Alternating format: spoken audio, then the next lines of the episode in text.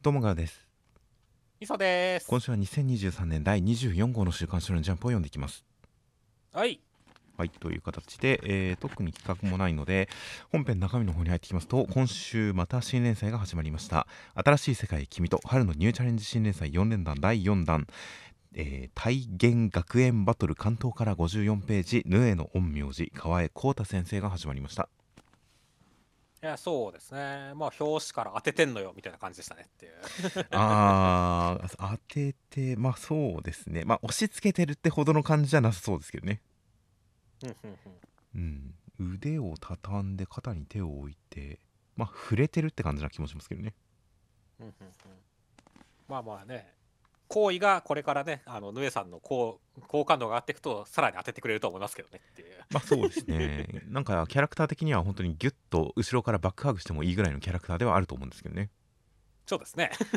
といった新連載、えー、河合先生の方が経歴軽く調べて出てきたところでは、えー最初にお名前が出てくるのが、えージャンプ新世界漫画賞2019年4月期佳作超新星賞を「旅立ちの夜」という作品で受賞しました、はい、2019年受賞。そちらの作品に関しては、えージャンプギガ2019年サマーボリューム3号に掲載されてデビュー。でこちらはジャンプラスでも、えーまあ、受賞時の掲載が未だ残っているので、えー読むことができます。はい。結構今に通じる、うん、いい意味での中二的なセンスまあ僕はあの河合先生の前作を表してあの0年代ラノベみたいな雰囲気がいいみたいなことを言いましたがやっぱりそれに通じる、中二的ラノベ的な、まあ、ジュブナイル的なそういった感じのセンスが光っていて大変、えー魅力的な作品で受賞でした。でその後ジャンプギガの方に読み切り2作載せた後、えー本誌の方は2022年第9号去年の第9号に、えーサモン R という作品をショートフロンティア15ページ掲載しました。ほうちょっとあんま印象に残ってないですね。なんか悪魔を召喚する部活で、えーまあ、先輩だかの女の子が本気で召喚しようとするけれど実は男の子の方が異能でみたいな話だったような気がします。あーなんかなんかちょっと出てきました。やっぱりちょっと通じる雰囲気ありますよねそうですね。で、えーその9号にジャンプショートフロンティアのその後、えーすぐに2022年第15号に、えーヌエンチという読み切りを掲載。こちらが、えー元となって今回ヌエの陰陽師という連載初の連載となりました。はい、はい、という形で受賞から4年デビューから3年での連載獲得という形でなかなか順調な経歴の方河合先生となっております。で中身としましては、えー、善野くんという彼がいまして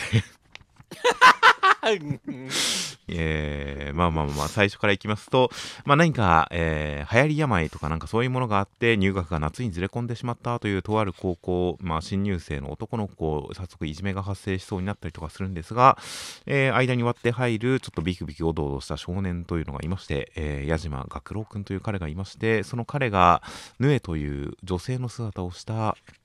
えー、原用に遭遇しまして、えーまあ何か戸惑ってるうちにクラスに、えー何かすごい強い悪い原用が現れたんで襲われて死にそうになってっていうところでヌエさんが力を貸してくれたんで、えー、学郎くん矢島くんもすごく強くなってその原用を撃退しました。善野くんも褒めてくれたという展開でした。いやーすごいですね。自分をほいじめていた相手すらかばって俺が音になるから逃げろ言えるブリヒョウカッパメガネの全野くん超かっこよかったですねっていう。キャラが立ってましたね本当に。いやそうですね。っていうかすごいねなんかこうあの矢島くんとヌエさんの印象よりももう全野の印象がすごすぎる第一話だったねって。そうですね。いや、ところどころで本当に主人公ムーブをしてますし、それと同時にこの途中、矢島くんに対するこのいじめの話をしている生徒に向かって、あの、いきなり突っかかっていて、胸ぐらつかんで、胸くそ悪い話が嫌いなんだよって言った2個も後でブリーフ一丁になってるというのがちょっと、流れるような脱衣がちょっと面白かったんですよね。面白い。ね底落ち2個じゃないけどそんなノリだからねっていう。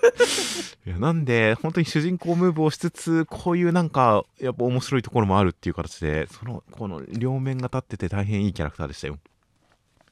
やほんとそうだね。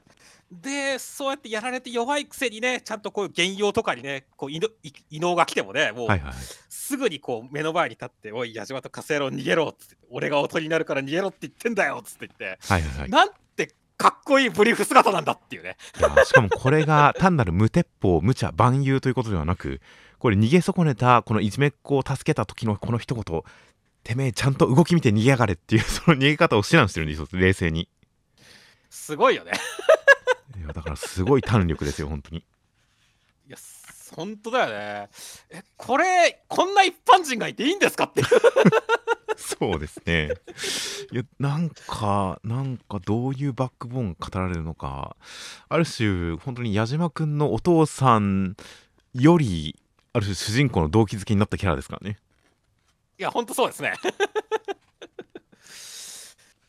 いやーだからね、本当この全能を死なせたくないからっていうことで、ね、矢島君もかく頑張るしっていう形出して、はいはいはい姉さんも力貸してくれるしっていう感じだしって、みんなみんな全能にメロメロですよっていう。まあそうですね いやなのでまあまあ、ヌエさんは別に全能見てないんですけどねっていう。いやちゃんとお前たちって言ってるから存在は認識してますよ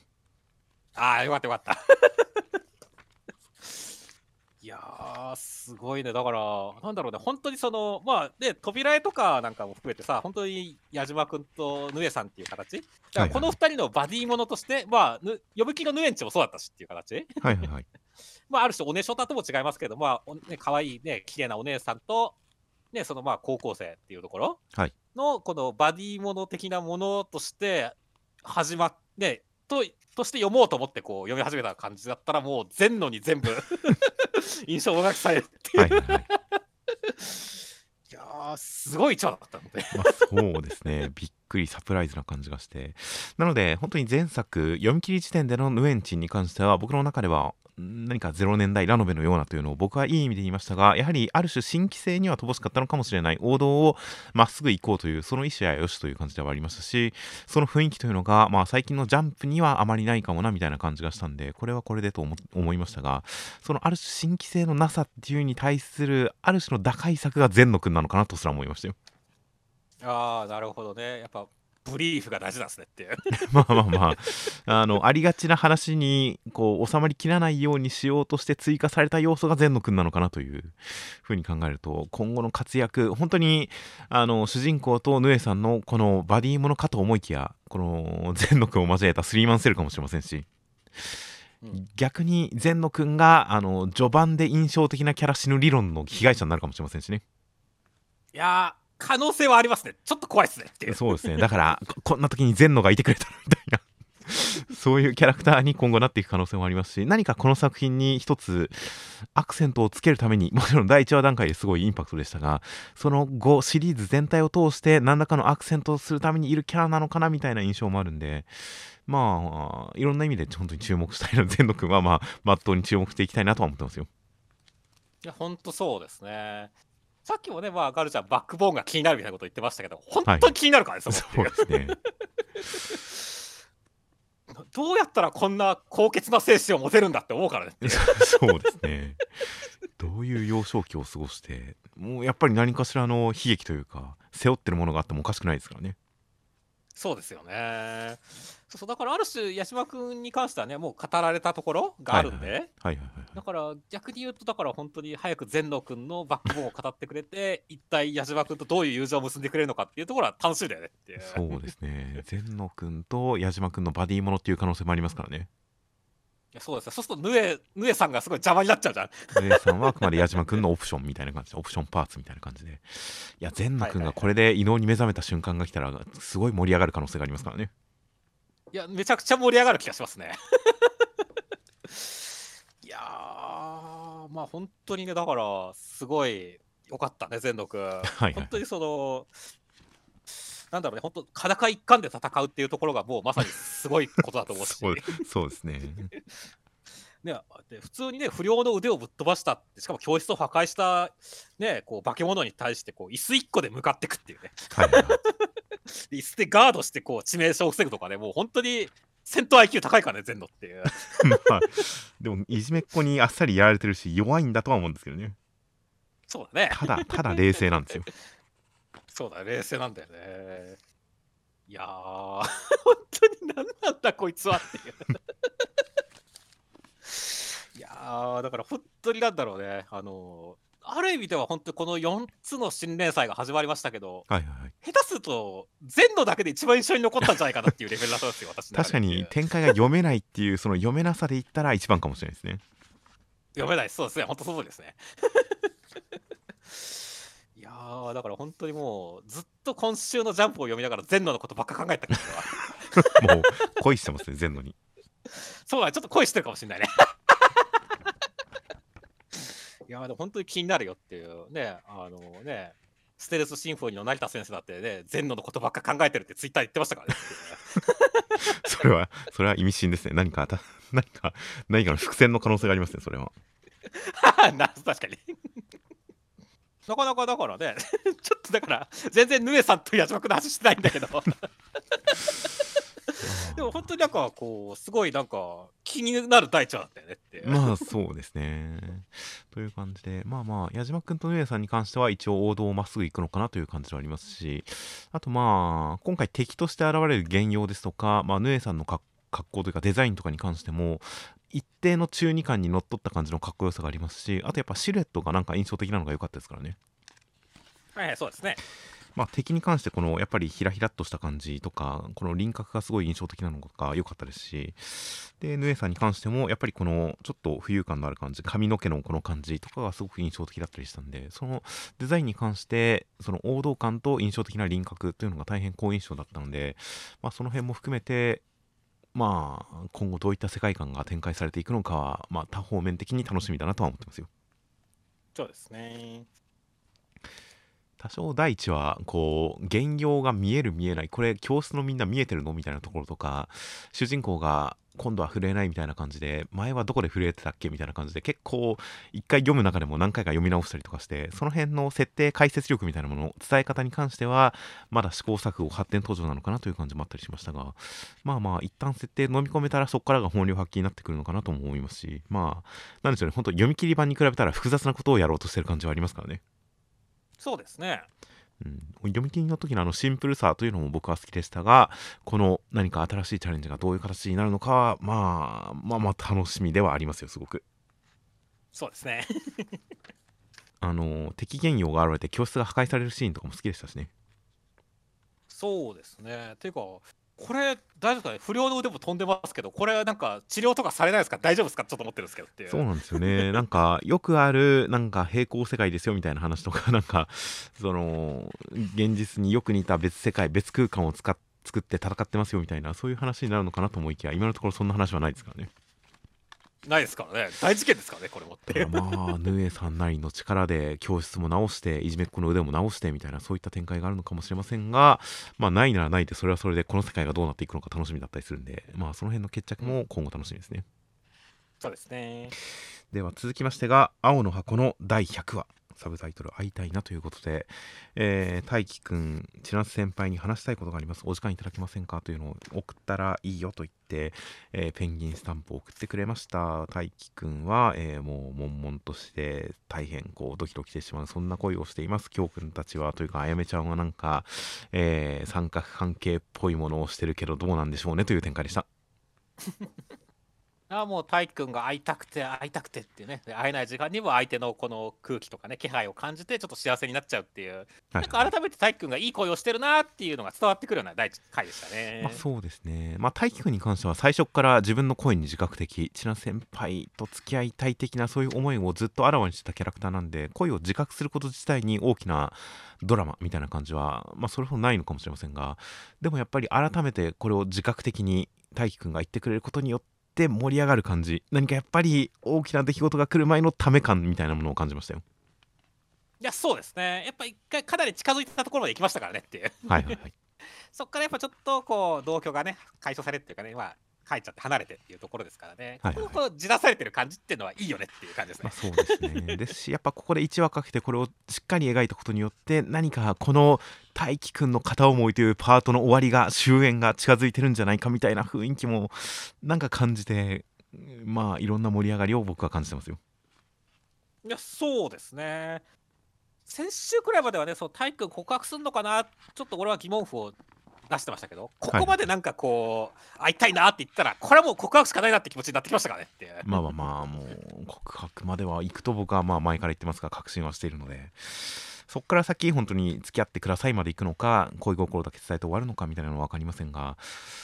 まあでも大きく事態が動くこの大輝くんの今いるこの片思いの空間というのは大きく様を変えていくんだろうなという感じはがしていますよ。いや、ほんとそうですね。まあ、まあ、どっちに転んでも美味しいですからねっていう。まあそうですね。で付き合ってバレンタインデーとか今後あるねバレンタインデーとかあまあまあイチャイチャしてくれてもいいしっていう,、はいはい、そう付き合ってない付き合ってるかどうかわからない距離感でバレンタインデー迎えても面白いですしっていうね。まあそうですね。どっちもありですからね。いやまあそうですね。僕はまあ前々からまあラブコメの基本は両片思いで両片思いの瞬間時間をどれだけ長く、えー、納得できる形で盛り上げつつ続けられるかというその両片思いが基本であるというふうに思っていますが青の箱に関しては必ずしもそうではないような気もしますからね。はいはいはい。ラブコメというよりもやっぱりラブストーリー寄りな感じで恋愛の進展を楽しむ感じかなと思ってもいるのでまあ両片思いっぽい感じも最近だいぶ楽しませてはいただきましたがそこから先のフェーズに進んでもいいのかなとも思っているのでまあ大変楽しみにはしていますよ。そうですねそして、まあ、あとは本当、今週はあやめちゃん関連の三角関係みたいなところですけどね。はいはい。いやまあ、まずはね、本当にそのお姉ちゃんのね、ダメ男に尽くすタイプだから気をつけなよっていうのは、まあ、あやめちゃん概念としては分かるって そうですね。読者的にもこれまで見ていた見てきたあやめちゃんの感じで、まあ、そうですね。なんか下手に海外しい人の方が振っちゃいますもんね、きっとあやめちゃんも途中で。だろうねっていううん。いやだからね、まあ、ひょうくん、まあ、お似合いだとは思うんだけど、ただ今回に関しては、いやー、ないないっていう感じになっちゃったからね、果たしてこれがどう発展していくのか、ちょっと不穏な感じあるんですけどねっていう。いやまあでもここで「いやないない」という時のこのあやめちゃんの脳裏にあるのは笠原くん京くんがひなちゃんを見てる視線であの京くんは多分ひなちゃんのことが好きだからっていうのを頭で思い出して「ないない」って笑って否定してるんでもう明確な三角関係ですけどね。ああなるほどねいやだからちょっとここもまだ全然わかんない感じだよねって まあそうですね、京くんとひな、京くんのひなちゃんに対する思いが全く読めないという感じもあったりしますが、これ先週の青の箱の動画のコメントで、まあ確かになと思ったのが、三角関係というか、ひなちゃんは本当は関係ないのに、2人の打診されてるだけな気がするっていうコメントが、そのひなちゃんは本当は関係ないのに 間に置かれてしまってるという。だから、ひなちゃんは京くんのこと何とも思ってないし、京くんもひなちゃんのこと何とも思ってないのに、なんか間にいる風にさせられてしまう。これは三角関係ではないのではないかみたいな、そういうコメントがあって、ちょっとあり得るなと思いましたね。いやそうだねちょっとお互いひなちゃんを気にしすぎるあまりお互いその京くんとあやめちゃんがお互い向けてないっていうところはあるかもしれないねっていう。うん、という感じなので これが本当の意味で三角関係なのか、単なるこの2人京くんとあやめちゃん2人同士の関係なのだけれどちょっと波数が立ってるということなのかその構図の解釈の仕方は今後分かってくるとは思うんで。まあまあでもあやめちゃんいろいろとこのなんでしょうねお姉ちゃんから具体的に指摘されることとか含めてだいぶ京くんとの関係性がこうはっきりしてきたのでひなちゃんのことを気にかけてそこの方向には行けてないっていうところも含めてだいぶはっきりしてきたので、うん。まあ、大輝くんの方がどうなるかはまず楽しみですがそこが決着したとしてもまずはこっちの三角関係と一応言ってはおきますんでこっちの三角関係がどうなるか楽しみですよ。いやそうですね。ただ今話してて1個思ったのは、はい、あのひなちゃんマジでそのなんだろう今回その京くんとあやめちゃんの関係性にただひなちゃんが立ってるだけっていうのが真実だとしたら、はい、だいぶひなちゃんかわいそうというか大輝くんと千夏先輩に続いてみたいな。続いてなんかそこそこのなんか何もかこの2人の関係性に関われない位置関係ってちょっとなんかこうなんか俺の中で刺さるところがあるんだけどっていう。人は恋愛飲みに行っていくるにあらずですからまあまあまあいいんですよ。ひなちゃんはひなちゃんで幸せになれば。まあそうですね。そうひなちゃんには本当マジで幸せになってほしいからねっていう。まあまあ友情友達関係はきっと続いていくとは思いますからうん、うん、何か大輝くんの幼なじみ友達として千夏先輩とも有効な関係とかを築いたとしたら波乱の元のような気がしてきますけどねああ、なるほど。いや、そういう方向でいいんじゃないですかねって今途中まで言おうと思ってたんですが、具体的に想像すると、なんか、うん、なんか不穏なものを感じますね。いや、そうだね。なんか、後ろから狙ってる人もよくなってないよって。とは思うんですが、まあまあ、普通に友達としていい関係を築ければいいんじゃないかなと僕は思ってますよ。ねかわいそうとは別に思わないですね。はい。では続きましてが、ワンピースの1083話、内容としましては、えーサボさんの語ることには、まあ、革命軍の幹部が、えーマリージョアにこう殴り込みまして、食料を焼いたりとか、奴隷を解放したりとかしていました。そしてサボさんは、えークマさんの解放を目指しています。コブラさん、コブラ王は何か五老星と面会するらしいですという展開でした。いや今回のね、さあのまあ、今回っていうか、そのまあ、あのサオさんのあのマリージュは襲撃に関して、いろいろ、ね、ネタ狙いがあったっていうところで、あの兵糧攻めしてるってのは、なかなかちゃんと戦争してるなっていう感じがして、よかったと思いましたね。そうですね、なんかあそこまでちゃんと、なんでしょうね、先々のことを考えてるというか、そういった戦略を持ってやってたんだというのが想像していなかったので、あなるほどな、本当になんかマリージョアがある種関係ないところというか、かなり本当に文字通り、雲の上の存在みたいなイメージでしたが、ちゃんと正面切って戦ってるんだなというのが伝わってきましたね。そうですね。で、まあ、それをね、で海軍とか引きつけといて、まあ、八角化革命が起きたっていうところ。はいはいはい。で、実際、まあ、20カ国先導したけど、まあ、そのうち8カ国成功っていう、結構内容的にはね、半分以下の成功率にもかかわらず悲観しないというかね、これもまた一手っていう形で次のことを考えてるっていうのが、本当戦略をちゃんと練ってるな、革命軍っていう形がして、対局を見据えてる感じがちょっと頼もしいなって思いましたね。そうですね。いや、本当になんか、戦ってる、戦争状態なんだなというのが、全体に伝わってきましたよ。そうですね。そして、まあね、このちゃちゃんとね、その革命軍の軍団長みたいなところはいはいはい。のも描かれましたし、いや、すごかったね、まさか、モーリーさん対モリモリの実っていうところがね、はいはいはい。森対決だって感じでしたからねっていう。まあそうですね。いやーすごい迫力のある戦いと印象的な言葉遣いでよかったですね。やだ、もうこの男子すぐ怒るんだけど めちゃくちゃ印象的でしたね。よかったね、これって。やっぱり本当にキャラクターのアクションと能力と言葉遣いでの印象付けの仕方が本当に小田先生でしかないですからね。いや、すごいね。ほんと一コマで印象残るからね。そうですね。いや、本当に小田先生はすげえなというのが伝わってくる感じの革命軍のキャラ見せでしたよ。ですね。そして、まあまあ、今週に関してはね、本当に何が起こったかっていうところの、まあ、前哨戦というかね、はいはいはい。ね、説明っていう感じだったんで、美味しいところはこの来週っていう形で、実際ね、本当に、ね、コブラ王が五老星と会って何を話すのかってところも気になりますしね。はいはいはい。その後サボさんが空の玉座で何を見たのかっていうところも来週語ってくるでしょうから楽しみですね。まあ、そうですね。なので、ここまではある種本当に真っ当な作戦が進行している形なので、ここからそれを上回るトラブル、想定外の事態とか、えーいろいろ大変なことが起きるのは分かっているんで、大変、ここからの展開が楽しみですよ。楽しみですね。では続きましてセンターカラーです生き抜くために拳を震え激動のボクシングストーリーセンターカラー大蔵25ページドリトライ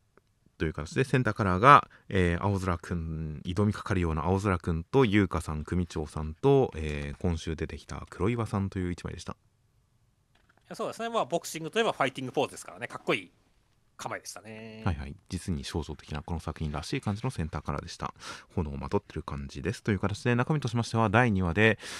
えー青空君は妹の入院費を払ったんですが、えーその後の入院費を払い続ける算段がつかずに大変です。そんな中でも、えー組長であった優香さんに、えーもらったお金を返そうとし始めて、え大変筋の通った男でありまして優香さんは彼を検討の選手として、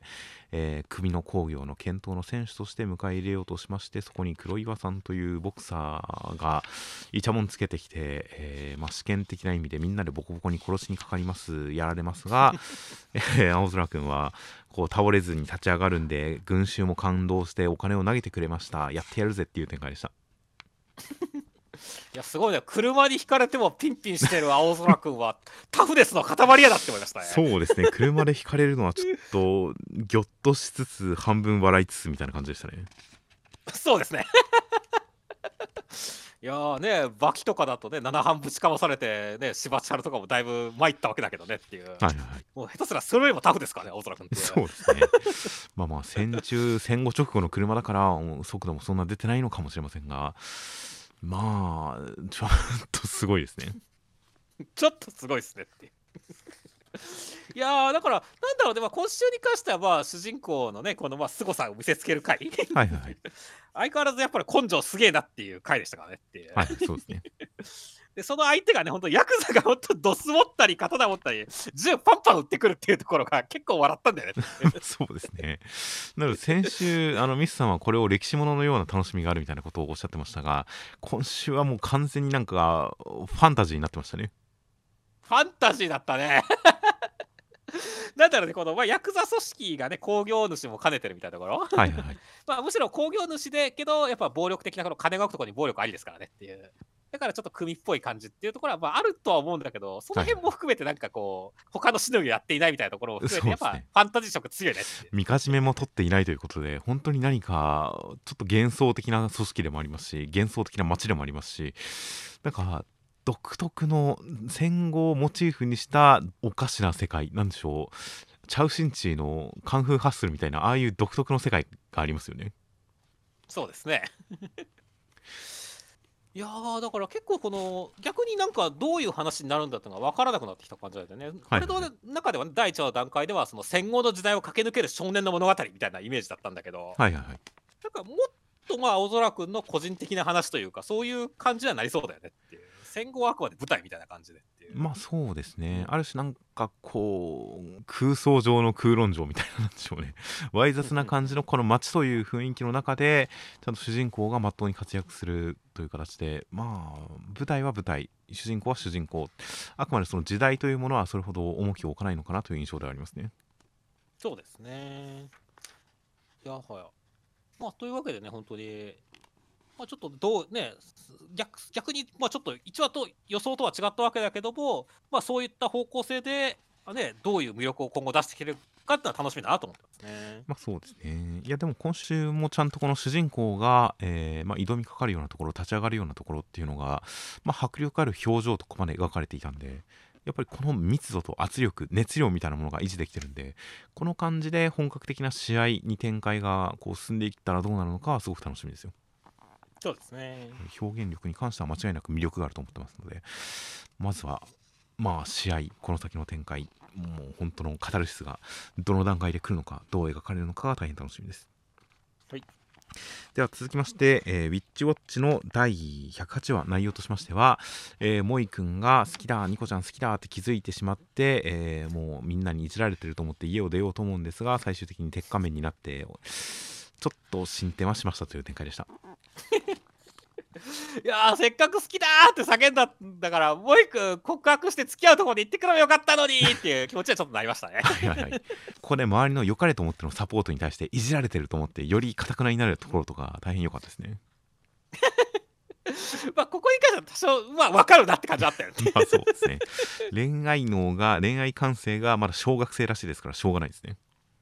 そうなんだよね。いやーでもなんかモイ君にはもっとある種ね大人っぽいというかね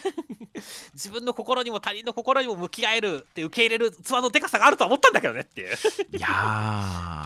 ー恋こと恋愛に関してはそんなもうモイ君の中に器というものは存在しないですよ。なるほどね。これから作っていくんですよ。まあ、確かにねそのねある種武芸者としてはちゃんと器は作られてきたけどもね修行とか含めてっていうね、恋愛に関しては確かにまあずっと呪いとかもあってね成長できなかったところですからねまあまあ今後ねの成長に期待って感じですかねもう一個に関してはねまあそうですよ。なので、まあ、これまでもその私生活趣味といろいろと他人に対してまあ本当に受け入れる懐の広いところがあったのはある種その完璧を目指していたこととか恋愛を抑え込んでいた反動とかいろんなものとつながってのことだとは思いますからね。結果恋愛を認識したことによってある種萌君の不完全性というものがあらわになっているところだと思いますからまあしょうがないですよ。いやしょうがないですねいやーしかし本当になまあ改めてね一緒に暮らしてんだよなーって言ってこう萌君がニコちゃんを見ていいお湯だったよって言ってるところのニコちゃん可愛いなって思いましたね そうですね。いやーもう一緒に暮らしてるだけで可愛いと思うし、圭吾くんのフィギュアはエロいと思うし、本当そういう恋をもう一くんはしてるんですね。そうですね。っていうかでもやっぱ同居してるって羨ましいなって思ったよってこういうこの風呂上がりのニコちゃんとかのカット見たりしてねはいはいはい。いやー、最高のシチュエーションだなって思うからね。いやー、萌くん。まあね、その周りいっぱい邪魔者はいるけどっていうね。はいはい。いや、まあ、なので本当に付き合って一緒に暮らすとなると、ある種生活となってしまいますが、これこそまさに両片思いですからね。そうですね。っていう点で、本当にあの青の箱がそういった少年漫画的セオリーを逸脱しようとしているところに比べると、ウィッチウォッチはもう本当に押し込めるようにその両片思いの枠組みに収めてきますからね。ですね。はみ出しそうになってもギュッと抑え込んでくる感じなんで、これぞ王道の少年漫画ラブコメかな。いや、だいぶ変則的だけどっていう感じの、何か、個人的にはラブコメとしてますますこれから楽しめそうだなという感じで、えー、先々は楽しみになってますよ。そうですね。まあ僕も言った通りでさ、萌くんの成長はすごい楽しみですし、まあまあまあ、ニコちゃんの頑張りが、もうこれからさらに期待だなって思いますね。まあ、そうですね。あとは本当に小学生的なエロ感性になってしまった萌くんが今後どういう感じに変わっていくのかも楽しみですよ。はい。では続きましてが、えー、キルアオの第4話内容としましては、えー、狼さんはノレンちゃんを助けてあげました。正体隠して助けるんですが声とかでちょっとバレそうな感じですがしらばっくれて、えー、ラーメン屋の件黙ってあげる代わりにおごれよみたいな話しますという展開でした。いやーカバンを頭にかぶせられて台車に乗せられて雑に扱われるノレンちゃん。ちょっと笑っちゃいましたねって感じですね。そうですね。なのでまあまあアクションまあなんでしょう。単に強い速いっていうだけだとなかなかオリジナリティのあるアクションにはなりませんが今回このこの台車に女の子乗せてアクションっていうので一つアクセントが効いてましたからね。そうですね。ちゃんと見たことない感じになってて 面白かったですよ。そうそう。うわっちょーとかおえーみたいな。そうですね。扱いがひどいっていうのがいいですね。そうよかったね。あとなんかどことなくエロいよねノレンちゃんっていう。まあわかるわかるはわかります。うんやっぱまあ目隠しシチュエーションとも違いますけど、ほんと雑に扱われてる感じがすごいなんかパンチラギリギリしないところも含めて、エロくていいなって思いましたね。まあまあそうですね。なので多少個人の性癖によるところはあるとは思いますが、まあ、覆面されて目隠しシチュエーションと、えー、荷物として雑に運ばれるシチュエーションっていう事態にも多少のフェチシズムありますからね。ありますね。なんかちょっとわかるなという感じはありますよ。そうですね。いや、なんかすごい良かったなと思いましたね。いやそしてあとね今週はやっぱり良かったなって思ったのはこの大神くんがねちゃんと正体を隠してる切ったっていうのが良かったねって思いましたね。はいはい、結構やっぱり最近のその中二病的まあ最近の中二作品的なやつってとまあナロー系とか検知だけどだいぶこうひけらかすというかねあのあんま隠れるというよりかは結構全部俺のおかげだぜみたいなのが多かったりするんで。あなるほど。ある種のこういうなんだろうねあの全く俺は関係ないっすよみたいな形で隠れてこうヒロインを助けるみたいなところ、はいはい、っていうところはやっぱこっちの方がやっぱ王道の中二感だと思うんでっていうね。まあそうですね、えー、まあなんか個人的なぼんやりしたふわっとした予想だとのれんちゃんからはあなたが助けてくれてたんでしょう。きっとみたいな感じでかなり確信を持たれるけれどのらりくらりとはあ何のことだ的なそれくらいの関係性に落ち着くのかなとなんとなくふわっと予想してましたがもう一歩手前段階のれんちゃんも確信は持てないみたいなそういう段階にとどめてきたのはちょっと予想外ではありましたね。そうですね。まあ、まあだから逆にここからね、ちょっとこの2人の関係性、まあ、発展していったり、発見したりみたいな感じで、ね、はいはい、そういったところは楽しみだなって思いますね。まあ、そうですね。一応最後のところで、学校でもそのラーメンのこと黙ってやるから、おごれよみたいな感じで、ちょっと距離が近くなった描写はありましたが、やっぱり、その関係性の進展とかあある種学園カーストを超えた関係性のうまみみたいなものを出すためにはやっぱり周りとの相対化とか周りからのリアクションとか込みでその関係性のうまみっていうのは感じられるような気がしているので来週この2人に対する周りの反応周りの環境の変化みたいなのがどう描かれるかまずは楽しみに思っています。そうですねでは続きましてが、えー、センターカラーです。変わり目編大好評御礼センターカラー、あかね話という形で、えー、センターカラーはマイケル・アニさんとあかねちゃんの、えー、なかなかこう、いい感じの、なんでしょう、トロピカルな一枚でした。いやそうですね、なんかデートしてるみたいですねっていう。まあ、兄弟、兄弟弟子でっていう感じで、まあ、兄弟感というのを出してるんだとは思うんですけどね。ああ、なるほどね。まあそうですね。まあ、ある種、その、同じ、お父さん。まあお父さんの弟ですと考えたらおじさんに近いんですけどね。まあそうだね。実際子供の頃遊んでもらってることも含めてちょっとおじさんっぽい感じで、はいはい、まあまあ親戚感という感じで仲のいい親戚感という感じの、えー、大変夏らしい感じの一枚でした。はいで中身としましては第61話であかねちゃんはお父さんのことを知って、えーお話を習得しようと思いましていろんな人にお父さんの印象を聞くんですが、えーつかみきれません。話せたらなと思った結果、えー架空のお父さんを召喚したりとかしました。イマジナリーお父さんを召喚したりとかしました。そして、えー今選考会当日戦いの幕が上がるという展開でした。お父さんまだ生きてるんですよ。本当に死んだとしか思えない そうだよね。いやーなんかちょっとイマジナリーお父さんとか見た時ちょっとすごいなんか背中ブルってなっちゃった俺って。そうなんですよねええうん。まあわかるわかる？まあまあそのなんだろうお父さんとそのやっぱあの頃から落語のことを話したことがないっていうはいはいはい。ことを言ってなかなか直接なんか話しづらいからまあ周りの人たちからおお父さんのことを聞いていくっていうはいはいはい。その流れに関してはなるほどまあそうだよなっていう感じ。はいはいはい。分かってはいたんでね。ただ最終的にはやっぱどっかで本丸であるお父さんはいはいはい。とやっぱり話するのかなって思ったらまさかのこそ話するにしたってイマジナリーお父さんの方なのっていう。うん。驚きは結構ありましたね。まあまあまああの頃の落語家だった頃のお父さんをイマジナリーで召喚してそれと今のあかねちゃんが対面した設定で会話をしてるってことなことなんですかね。まあそういうことですね。まあまあだからある種は落語がタイムマシーンってすげえいい感じで言ってるけどもまあまあ実際そういうねそのなんだろう側面はあるなって思うわけですけどもはいはいはい。ただ一方でやっぱさっき言った通りお父さんは生きてるんで そうなんですよね。うん。あのーなんだろうね。これ逆にお父さんがそのイマジナリーお父さんとギャップがあったらどうすんのかなっていうところもちょっとあったりするし。はいはい。あとある種今のお父さんがまるで見られてない。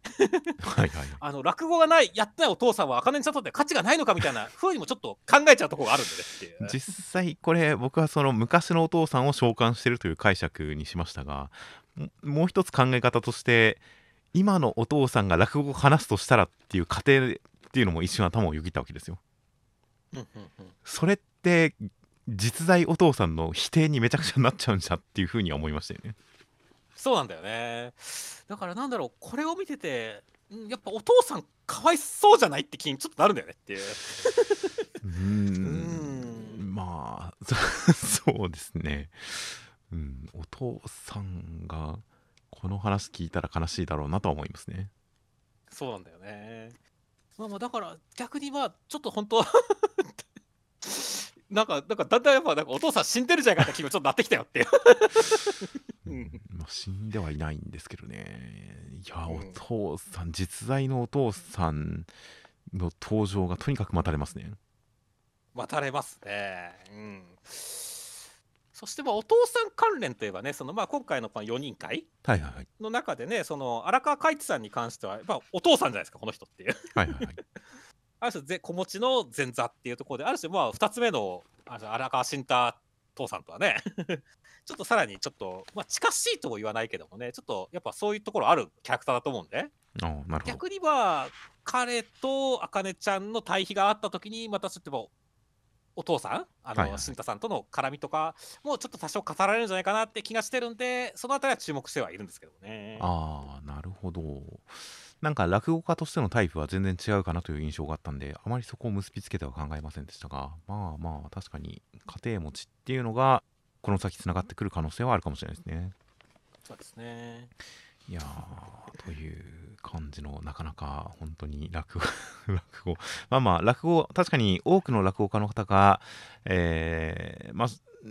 お話が馴染んでくるとその登場人物が勝手に喋り出す。自分の手を離れて、えー話をしだす。自分でも思ってもいなかったような展開になってしまう。そういうことがあるという話はしてるんで、あある種その自分の中にもう一つ、うん、人格を作るような面はあるのかもしれませんからね。そうですね。とは思いつつまあなんか落語に出てくるご隠居さん熊さん八さん金坊とか全員基本的にあのその落語家さんの一人格 その実在する誰かを再現してるわけではなくてその落語家さんの中のそういう面を出してくる。だから誰がやるかによってご隠居さんの人柄は全然違いますし、えーなんかあの人の解釈は違うなみたいな感じで自分なりの解釈でお話を再構築したりっていう感じであくまでその本人の人柄が見えてくるのが落語における演じ方だというふうには思っているんで架空のというか実在の人物を丸ごと再現するというのがなんか、うん、落語の本質ではないような気がするんでこれは僕のイチャモンでありつつ意外と本当にそういう展開もありえるかなとちょっとは思っていますよ。ほう その実在する実際実際実在するというかお父さんというのを自分の中で作り上げて対話して得ました何かを得ましたっていうことに対してそれが落語の本質ではないそれは落語ではないというそういった要素っていうのは意外と今後まああかねちゃんにとってのプラスかマイナスかは分かりませんが意外と本当にあるんじゃないかなとか思いつつ読んだりはしていますそうですね。意外と負ける可能性もあるなってますよね。負ける可能性もありますしこれがあかねちゃんの他の落語家にはない一種の異能な可能性もあるしというふうにも思っています。はい。では続きまして「呪術廻戦」の第222話内容としましてはスクナさんは、えーまあ、指を浦梅さんが集めてくるんですが20本あるうちの19本しか集められませんでした。おそらく1本は五条さんが持ってるんだろう。虎杖君の死刑を回避するためにという予想でした。という中えー虎杖君も何かを訓練したりとかしている中ついに決戦当日がやってきました。えー、スクナさんと戦うために出陣する五条先生にみんなが激励を送りますという展開でした。いやいいっすね五条先生出陣。っていう感じでしたし、はいはいはい。でそれにこうなんだろう率先して送り出すのにそう背中ベシッと叩くっていう虎杖君が実に主人公らしい爽やかさがあってよかったと思いましたねっていやー大変本当にここの展開もう本当になんか、まあ、今週通して前半でのこのスクナさんの指に関する考察も含めての五条先生上げがものすごいありましたし最後の出陣に関しても五条先生かっけえなそしてみんなに慕われていい先生ついに仲間を得たんだなっていう喜びもあって本当に五条先生上げ上げ上げの展開がすごく良かったですがそんな中で本当に虎杖君がちゃんと存在感を示してましたね。いやそうですね。いやーだからすごいなんか爽やかでいい回でした。ただその分だけやっぱスクナさんの方もね結構万全というかね。っていう、はいはい。自分のかつての肉体だったミイラも取り込んでもう万全っていう感じですからね、はいはいはい。あーちょっとこの勝敗自体はどうなるか分かんない感じですね、まあ、そうですね。指の代わりという形でここのところでこのスクナさんのミイラというのを神様扱いで祀っていた神仏扱いで祀っていた、えー天元に対して皮肉のつもりかそれとも点々でみたいな感じで何か賢弱さんもあの天元さんと戦う時にその姿がまるでスクナのようになっているということに関して何か指摘をしていたので天元さんからスクナさんに対する何か激温感情があった可能性がありますよね。ありますね。っていう点の示し方とかもいろいろこれはなんかすごい何度も出てくるし気になるなという感じもあったりとか。あとはこの虎杖君の訓練シーン。これをネットの考察でツイッターのトレンドでこの虎杖君訓練中まあその虎杖君が相手のことおっさんのことを虎杖って呼んでるから何か人格が入れ替わってる感じじゃないですか。そうですね。で最後に五条先生の背中バーンのところでそのおっさんがすごい気まずそうな顔をしているということから虎杖君はこの時五条先生に何か仕掛けたのでは説が信憑性あるなと思いましたよ。ああ発信機じゃないけどもなんかっていう。一番大きいものとしては人格交代ですけどね。もっと小さいもので言えばまあ何か人格魂の一部をまあつけていってある種スクナさんとの戦いにまあ伏黒君との戦いに持っていってもらおうとしてるのかなとか、まあ、いろんな解釈いろんな程度の解釈はありますがこのおっさんの表情は確かに何かありえるなっていうふうに思いましたよ。なるほどね。そこは全く考えてなかったですけど言われてみれば確かにそのおっさんの表情がちょっと渋そうな顔っていうのは確かにあるかもしれませんねっていう。そうですね。何か白を切るようなというか何かすごい居心地の悪そうな顔してますからね。そうですね。いやーでも実際なんだろうまあ今回もね本当その始まる最強のタイマーみたいな形で書いてありますけどはいはいはい。なんだろうね鹿島さんとかだとスクナさんとかと戦いてーみたいな形ではかりさんの仲間になったわけじゃないですかっていう、はいはいはい。あの人とかどうするんだろうねって逆になんか先にスクナのとこ戦うぜって言ってそうな気もするしっていうああ確かにまあそうですねスクナと戦うスクナ目的の人が他にもいたとしてスクナさんと戦うことが目的の人は連携は取れないような気もしますねそうなんだよね。まあ、実際今回の戦いにおいてはねその五条先生が負けた場合のことを考えて、おっこつさんとか、牧さん、はかりさんあたりは、まあ、五条先生についてって、まあ、はいはいはい戦いでは邪魔になるだけだから、ね、もし五条先生が負けたら、少な戦うっていうふうに、陣を敷くって、まあ、賢者さんに予想してるわけじゃないですかって。はいはいはいで、それに対して、まあ、賢者さんは自分で動けるからってことで、じゃあ、他の示すプレイヤー買う買うかなみたいな感じになってるわけじゃないですかっていう。はいはいはい実際でも本当その通りに行くのかなっていうのはちょっと疑問に思ってるんだけどね。まあそうですねこの特急がスクラさんサイドあのー五条先生の方につくっていうのも必ずしも確定ではないですしねそうですね。っていう点でまあ一応事前予想事前の見立てとしてはそういう形になりましたがどう裏切ってくるかどう変動するかどうトラブルかとかその辺が大変注目ではありますね。そうですね。まあ本当その中の ある一つの大きな要因が本当に虎杖君何考えてるのだったりもしますのでいや因縁としては賢者さんよりもなんなら五条先生の方が賢者さん、まあ、体が、あのー、下藤さんの方と因縁がありますし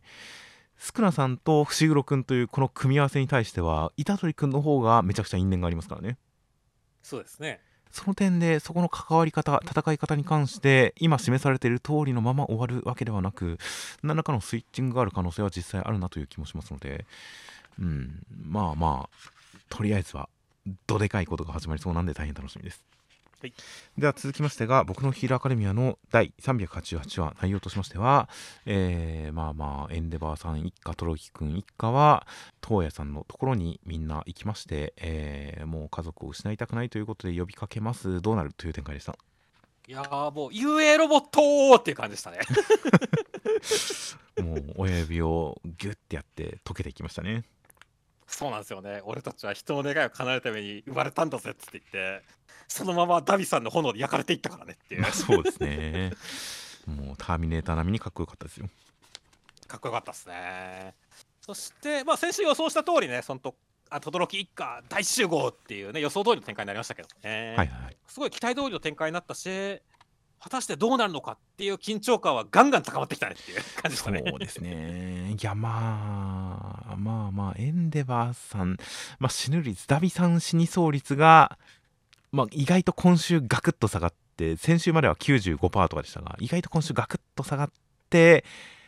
75%ぐらい。エンデバーさん死にそう率が50%ぐらい。他の家族は大丈夫そうだけど、まあ、ダビさん、エンデバーさんがどうなるかがまずは心配っていう感じですね、僕は。そうだね。実際本当まあ人それぞれやっぱり思いが違うというかね、決して全員同じ一枚じゃない気もするんだよねっていう。はいはいはい。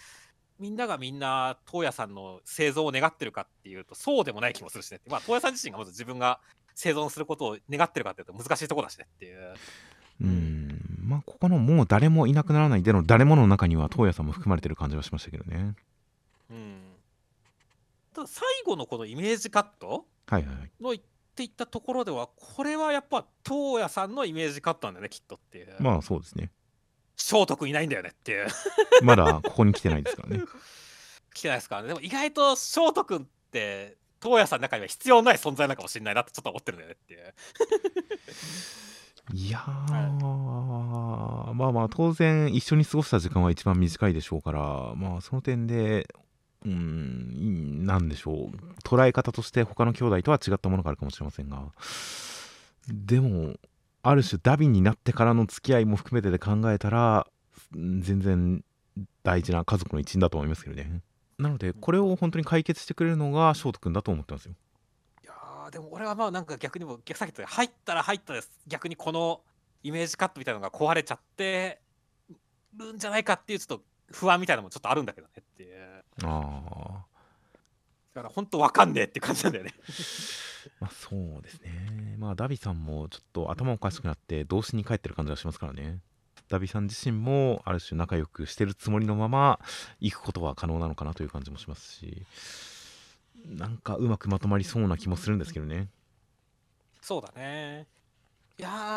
まあまあまあハッピーエンドはいいなって思うしヒーローアカデミアは、いろいろやっぱハッピーエンドを描いてきた作品ではありますけれどもでもやっぱ最近はちょっと ちょっとマイナスの側面も多いんでちょっとわかんないですよ俺の中で。まあまあ、なので僕はかなり今週引き戻し、こう、解決というか、本当にハッピーエンドの方向に引き戻しのエネルギーがかかってるかなという感じがしますんで、これを翔太君がさらに引っ張っていってどう決着つけてくれるのかこの家族がどうまとまるのかっていうのをすごく期待はしてますよ。そうですね。僕もまあそれが一番の願いではありますね。という形で、えーあと今週一応ヒーローアカデミーには付属する形で、えー堀越先生の職場にあるマル秘資料を勝手に公開する不定期コーナーがまた公開されましたダイナマ第2話、えー今回もちいかわちゃんとコラボした時に喜びのあまり書いたあんまり可愛くないやつらだ形で、えーダイナマが、えー結構人恋しいのに口が悪いから嫌われるという悲しい話でした 本当独特な味がありますね。可愛くないという小さいけど可愛くないらしいですねかわいそうですねうん。かわいそうですね。闇を感じるね。という感じである種ちいかわ世界よりもちょっと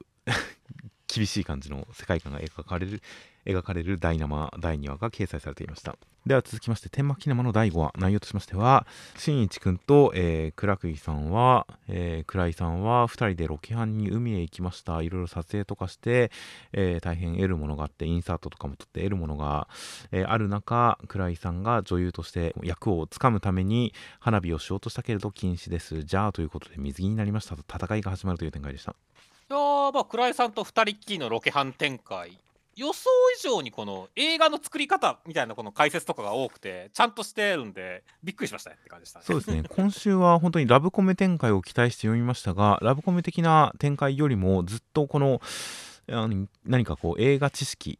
映画あるあるみたいなところを攻めてくる感じその知的興味を刺激して面白がらせるようなそういう内容になってましたねそうですね。これはこれでやっぱまあ最初ちょっと望んでいたというかねあったらいいなっていうところだったんで俺としては結構好印象な感じでしたね。まあそうですね。あの僕僕とミスさんは大学の時に映画サークルで映画学生映画を撮ったりとかしていましたがまあ全て本当にあるあるですからね。そうですね。インサートが取り足りなくてみたいな。とりあえず撮っとけみたいな。そういうのは本当にあるなという感じだったりするんで。まあ撮影におけるあるある。あとは本当にこのスマホ今時は映画はスマホで撮るみたいなのに関しては本当にあの庵野秀明ドキュメンタリーを見た身としては本当にその通りだなと思いますね まあそうですね手軽に撮れますしいろんなね本当角度撮れますからね。まあそうですね。まあ本当は最新 iPhone の何かプロ、プロマックスとかそういうので撮られてる映画が多いような気がしますが、なのであくまで高級スマホで撮ってるっていうパターンが多いとは思いますが、まあ正直普通に学生映画だったら本当に普通のスマホで十分ですからね。十分だと思いますね。うんという感じで、まあ知識として面白いですし、実際これを読んだ方が映画を撮りたいと思ったらいいな、思ってくれたらいいなみたいな、そういう感じもして、大変なんかいい感じの映画うんちき会でしたよ。そうですね。そして、まあ、期待していたラブコメ展開に関しても、ちゃんと最後に水着をぶっ込んできたのは偉いなって思いましたから。そうですね。水着会ですよ、水着会。いやー、そうですね。そして、まあ、何よりね、来週はこれできっと、倉井さんお泳ぐじゃわけじゃないですか、絶対にっていう水着になったってことはね。確かにラストシーンのカットだけだと水海に入る必要性ないですからね足元までしか。という感じなので水着になったってことは何か濡れる必要性のあることをするんでしょうね。そうですね。そして、濡れるとだったらですよ、まあ、今週、本当に早かったで一体何をっていう話す件から、絶対に倉井さんは私服の下に水着を着てきてるわけですよっていう、着替えたわけじゃなくてっていう。なるほど。で、着てるわけですよ。はいはいはい。ということは、濡れたら、もう下着を持ってきてないんですよ、倉井さんは。なるほど。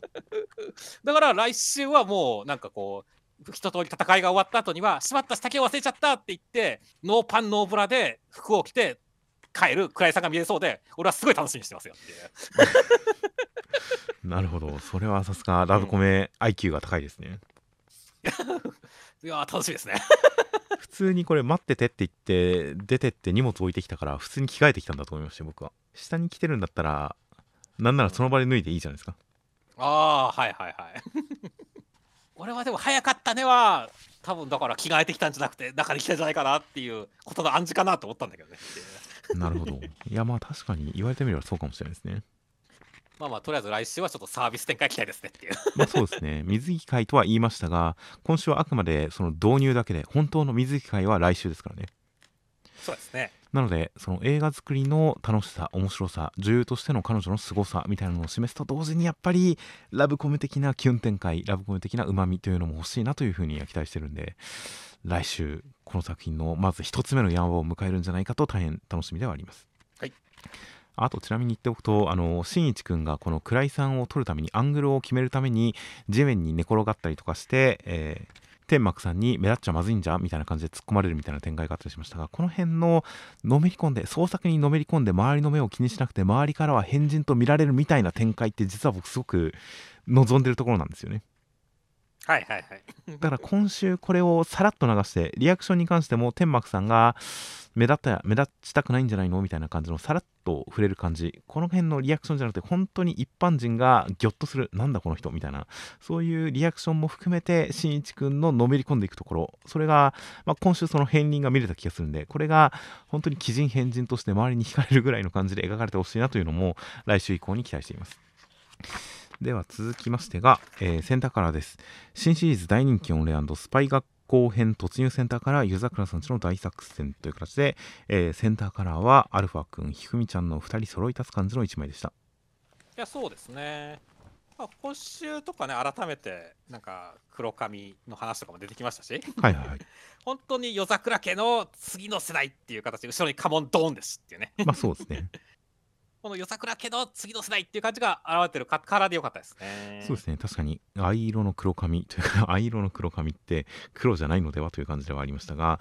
そういった感じでむつみちゃんと同じ髪色なんですねやっぱり2人は、うん、でまあ目の色瞳の色でちょっと色分けがされてるかなという感じの特徴もつかめる感じの大変印象的なカラー扉絵。で中身としましては第177話で、えー京一郎さんが、えー考えた作戦夜桜さんちの大作戦に関して、えー改めて説明してくれます。朝さんが動き出す現在なんとかそれに対抗して、えー戦うぞそのために学校を拠点にするぞということが分かりました。という中、えーひふみちゃんは自分も戦いたいということを訴えましてアルファ君もそれに付き合う形ででは戦いに作戦に参加するための条件として、えースタンプカードをあげるからこれに兄弟みんなからスタンプをもらってきてということになりましてまずは双葉ちゃんと遭遇という展開でした地味に京一郎兄さんのテロップでタイトル解消してるのちょっとクスッときましたねって テロップ、まあテロップか、まあまあそうですね。今週はめちゃくちゃ夜桜さんちの大作戦という単語、そして夜桜家の大作戦という単語がたくさん登場する回でしたからね。そうですね。なんかもっとドーンってやってもよかったんじゃないのっていうももさんとかと言って思ったけどまあまあまあやっぱこれが野坂さんの大作戦だなっていう形でね本番というかね最終章来たんだなって感じするよねって感じでしたねいや、本当にそうですね。本番感がすごかったです。そしてまあ本当にアルファちゃんひふみちゃんにアルファくんひふみちゃんに関してはね今回夜桜さんのスタンプカードっていうのをね集めていくっていう展開でねはいはい。これなかなかすごいねミッション感あっていいなって思いましたねそうですね。ちゃんと、あの、キャラクターどう登場していくか、まあ、いちいち本当にアルファちゃん、アルファくん、ひふみちゃんの2人を助ける、ピンチを助ける、駆けつけるっていうだけだと、当然ワンパターンにはなりますから、それにどう変化をと思いましたが、ちゃんと2人がそれぞれの兄弟に認める認められるためのミッションをこなしていくという、その軸がはっきりしたことによって、キャラクターの特徴を見せつつ、展開にも変化を持たせられそうで、いやー、ちゃんとしてるな、お話作りっていう感じがすごいしましたよ。そうですね。いやー、というわけで、本当、京一郎兄さんも、おじちゃんも混ぜてって、ちょっと本当に、あの、変態チックではありますけどねっていう。はいはい。ちゃんと後ろからね、見て成長して見てるっていう感じは、やっぱり立派な大人になりましたなってましたね。まあ、そうですね。で、その一方で、この2人に関する解説、夜桜家にこれまで双子は生まれたことがないみたいなこの形ですとか、何か先週、やっぱりひふみちゃんのこのまがまがしさ、すごい強さみたいな、あの描かれ方がすごい印象的だった。怖くすらあった。いずれ対立するんじゃ、敵になるんじゃ、何か良くないものになるんじゃ、みたいな、そういう予感すらしたみたいな、みたい、みたいな感想を僕は先週言いましたが、この双子は今まで生まれたことがなかったっていうセリフにもちょっと大丈夫かっていう感じがしてゾクッとしましたね。そうですね。当主の血を示す愛の黒髪持ってながら他の兄弟の特別な力を持った例も存在しないっていう形になりましたからね。はいはいえ。ー当初は能力的には凡人っていう話は今まで出てましたからね。そうだね。あとは本当、当主2人っていいのかみたいなところもあるしねっていう。まあ昔はそれで双子は間引かれてたわけですからね。そうですね。いやー、だから結構本当、夜桜家の未来に関しても全然分かんなくなってきたしねっていう感じでね。はいはいいやーという感じ。なので2人のキャラクター性に関してはこの数話で本当にあのひふみちゃんの、まあ、この愛情の強さある種狂気じめたまっすぐさ突破していく力みたいなものが見れましたしそれに対して常識的なことをずっと言っているけれどここぞというところではちゃんと、えー、ひふみちゃんに寄り添ってくれるアルファ君みたいな感じで2人のキャラクターの魅力立ち位置の違いみたいなものがしっかり分かってきたのでそれプラスのこの不穏な伏線みたいなものも乗っかっていや新章の主人公としてこの2人にすごく注目したくなってきましたよ。そうですね。そしてまあ双葉姉ちゃんは久しぶりに見ましたけどなんかロリ度上がってませんかって感じになりましたね。それは服装がよそ行きで可愛くなってるからですよ。はいはいはい、まあ、来週はじゃあ本当にこのね数年間でどれだけ進化した双葉姉ちゃんが見れるか楽しみですね。いやそうですね。まあ京一郎さんに関してはある種なんでしょうね。そんな能力的にどうこう変わったっていうのはまだ見てないですからね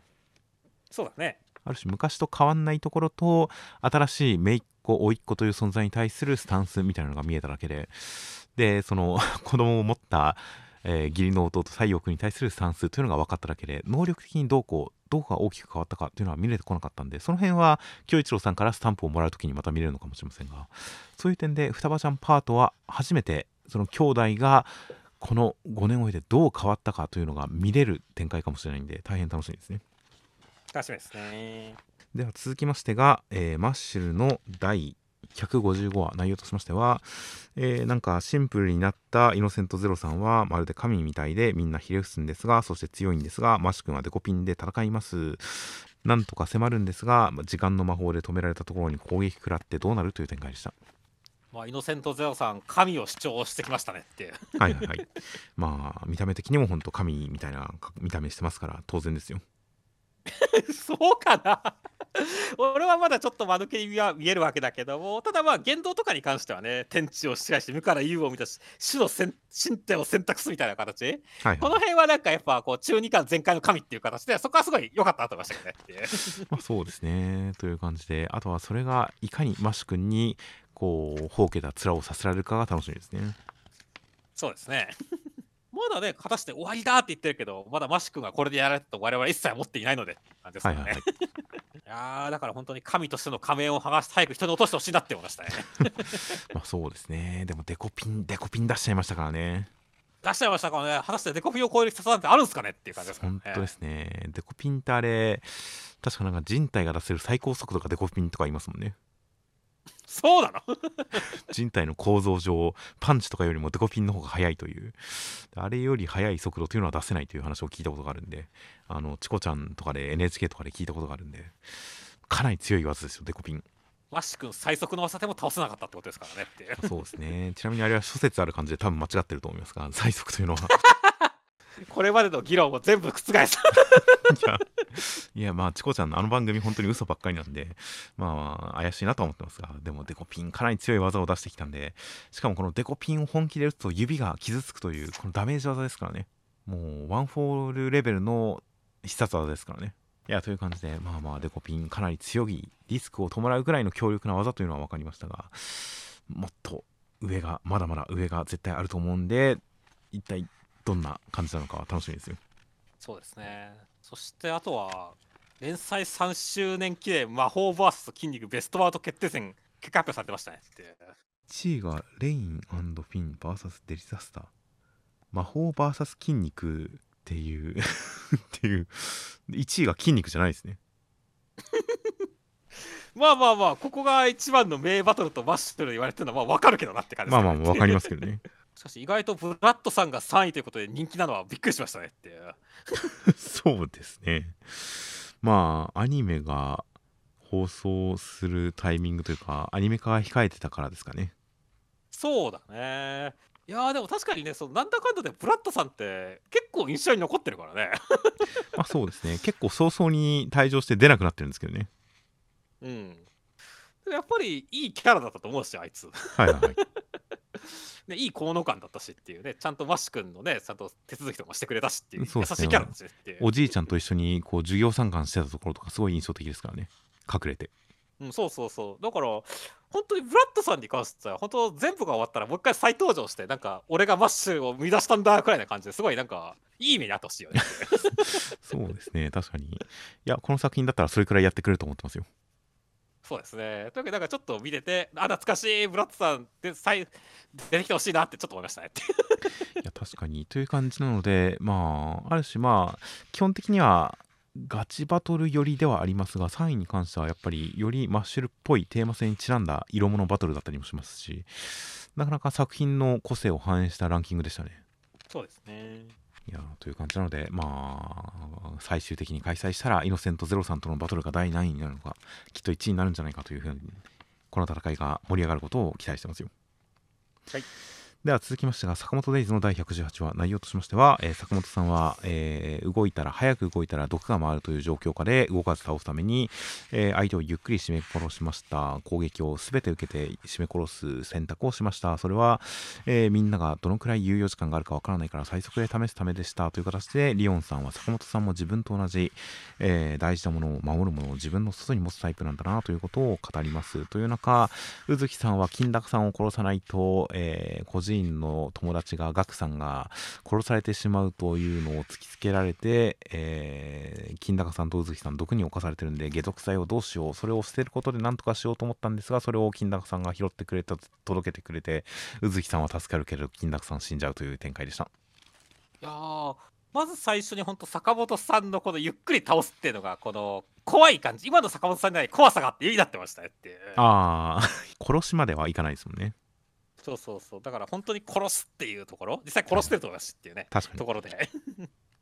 でこの辺の凄みっていうのは過去編である種の過去編でしか見られないところだったと思うんでよかったなと思いましたね。なるほど。そこは確かにそうですね。でもちゃんとそこにねあの今の坂本さんにも通ずるこの優しさ？はいはいはい。このね大事なものを自分の中で外に置くタイプなんだなっていうので逆にちょっと一瞬あれ？坂本さんやっぱ過去怖いなっていう気持ちからね本当今のこのイオンさんの説明で今の坂本さんにつながっていくっていう感じはなかなかすごいドラマでとして良かったなと思ったんでね。いや本当にここのところで敵も味方も殺し屋という状況下での主人公の正当性みたいなのを改めて示してくれた感じがして何かこっちサイドの、まあ、坂本さんリオンさんのヒーロー性みたいなものが出てきたのはすごく展開的にこの後の展開を考えたところ時にもすごく意義深いですし作品全体としてもすごく印象的な会話でしたね。そうですねいやーだからまあそれも含めてだんだんねあの今回は本当金高さんっていう展開になっちゃいましたしっていういところ。やーマジでいい人でしたね。マジでいい人だったからねって。だから正直はこの過去編で死ぬだろうなと思ったけどこういう死に方はガチで予想しなかったんでねっていう、はいはいい。やーなんかすごいなんかまあ面白いっていうかね本当人間ドラマが2つに絡み合ってどうなっていくかわかんねえすげえ面白いっていう感じになってますねっていう。いや本当ですね。うんこれ宇月さん解毒剤を捨てる時にし自分の死を願ってたのかなと思いますけど金高さんも、ま、殺すつもりで投げたんですかねやっぱり。それはあると思いますね。結局金高さんと宇月さん2人分足りねえっていう話ですからね、はいはい。まあこの瓶瓶1つで2人分使うのかどうかわかんないですけども。はいはい。ね。という感じで宇月さん強くありたい友達を守るために本当に自分自身が死のうとして自分が生きてる限り個人も危険にさらされると思ったのかもしれませんしね。うん。という結構悲壮な決意が感じられる行動からの金高さんの感動展開本当に怒涛の展開で。いやー、まあ、ここまでされたらそりゃ宇月さん現殺練の、えーまとめ役の人がこのお兄さんだとしたらそりゃ殺練潰したがりますよね。間違いなくそうですね。だからでもこれをリオンさんが見て果たしてどうするのかってところ気になるしねそうですね。リオンさんを殺したのはスラーだ。展開にどう続いていくのか。スラーには人格が2つあるんじゃないか。説にはどうつながっていくのか。こっからもまた1つ2つ大きなヤンバーがありそうで大変楽しみですね。楽しみですね。では続きましてが逃げ上手の若君の第109話内容としましては、えー鎌倉小長寿院にて、えー頼重さんの最後を見とることとなりました。時行君は、えー一緒に逃げようという老頭を抑えて頼重さんの死を受け入れそれを受け止め、えー刀も受け取ってそして、えー巣立っていきます。頼重さんとの父との別れですという展開でした。素材周回課金素材周回課金。う頭がっていう感じでしたね。無限地獄でしたね。そう無限地獄でしたねいやーまさか時行くんの運命が無限地獄かと思ったらそっちだったんですねっていう感じでしたねっていう。なんかよくわからんが継承されたってこの流れで言うとまるでその継承っていうのもなんかなんかガチャでカード覚醒するイメージでよくないんですけどね。そうですね。いやーまあというかね本当になんだろうね今週すごい悲しい回感動的な回ではあるんだけどところどころにちゃんと笑いが入ってるというか明るい感じがあるのはさすがだと思ってねっていういや本当にこの時次さん時次さんもこの 12までその寝床に一緒に入ってたみたいなのに関して、まあ、ちょっとちょっとちょっとどうかなと思いつつまあまあまあ親子関係をそういうところで補ってたんだなみたいな感じからの消えるっていうのはちょっとやっぱりギャグでしたしね。ギャグですねって すごいです。ギャグだけどはちょっとやっぱりすごいあのちょっと感動するというかね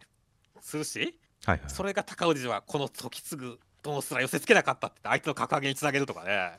ほんと1個のことで3つも4つも意味を出せるからねっていう。そうですね。あともしかしたら本当に時次さんがここでな亡くなったかどうかっていうのが史実上分かんないのかもしれないしね。ああなるほどね。それは確かにそうですね。だから消えたことにするという ことなのかも。史実乗っ取ってるのかもしれないですしね。なるほどねいやーというわけで本当にまあ今週はでも本当に まあ徳次さんもそうでしたけどまあ頼重さん会ということでね。はいはいはい。いやーいろいろ頼重さんなんかすごかったね本当に。そのまあ責任を取って対象として自害するっていうところもはいはい。大義を持ってる感じもそうだったしでも神として楽しく最後の時を迎えるぜっていうところは人間臭いというかねすごいいい感じだったし。で親として時行君との別れもしっかりとするっていうね。はいはい今までねすごい名残惜しいですから竜立ちの時で最後にもう一度呼んでくだされっていう形ですごいいい別れをするっていうところ。はいはいはい。でなんだろう本当に泣けてくる回だったねって感じでしたね。まあそうですね。もう最後は本当にストレートに感動話でしたよ。いやー、本当でもな、歴史ものっていうのはね、こういう別れが必然としてあるからね、はいはい。本当辛いんだよねっていう。まあそれにだけど、それが、それにまあ戦争だとどうしてもそういうことにはなりますからねそうだね。いやーだから本当にそういったところのね、まあ、戦場もの、戦記もの、戦争ものの魅力をしっかりと描いてるっていう形でね、いや、本当に逃げ上手面白いなって思いましたね。いやー大きな本当にここまでの逃げ上手の若君が連載が始まってからここまでの大きな一つの節目となるような展開で刀を第1話で登場した刀を受け取ってますからね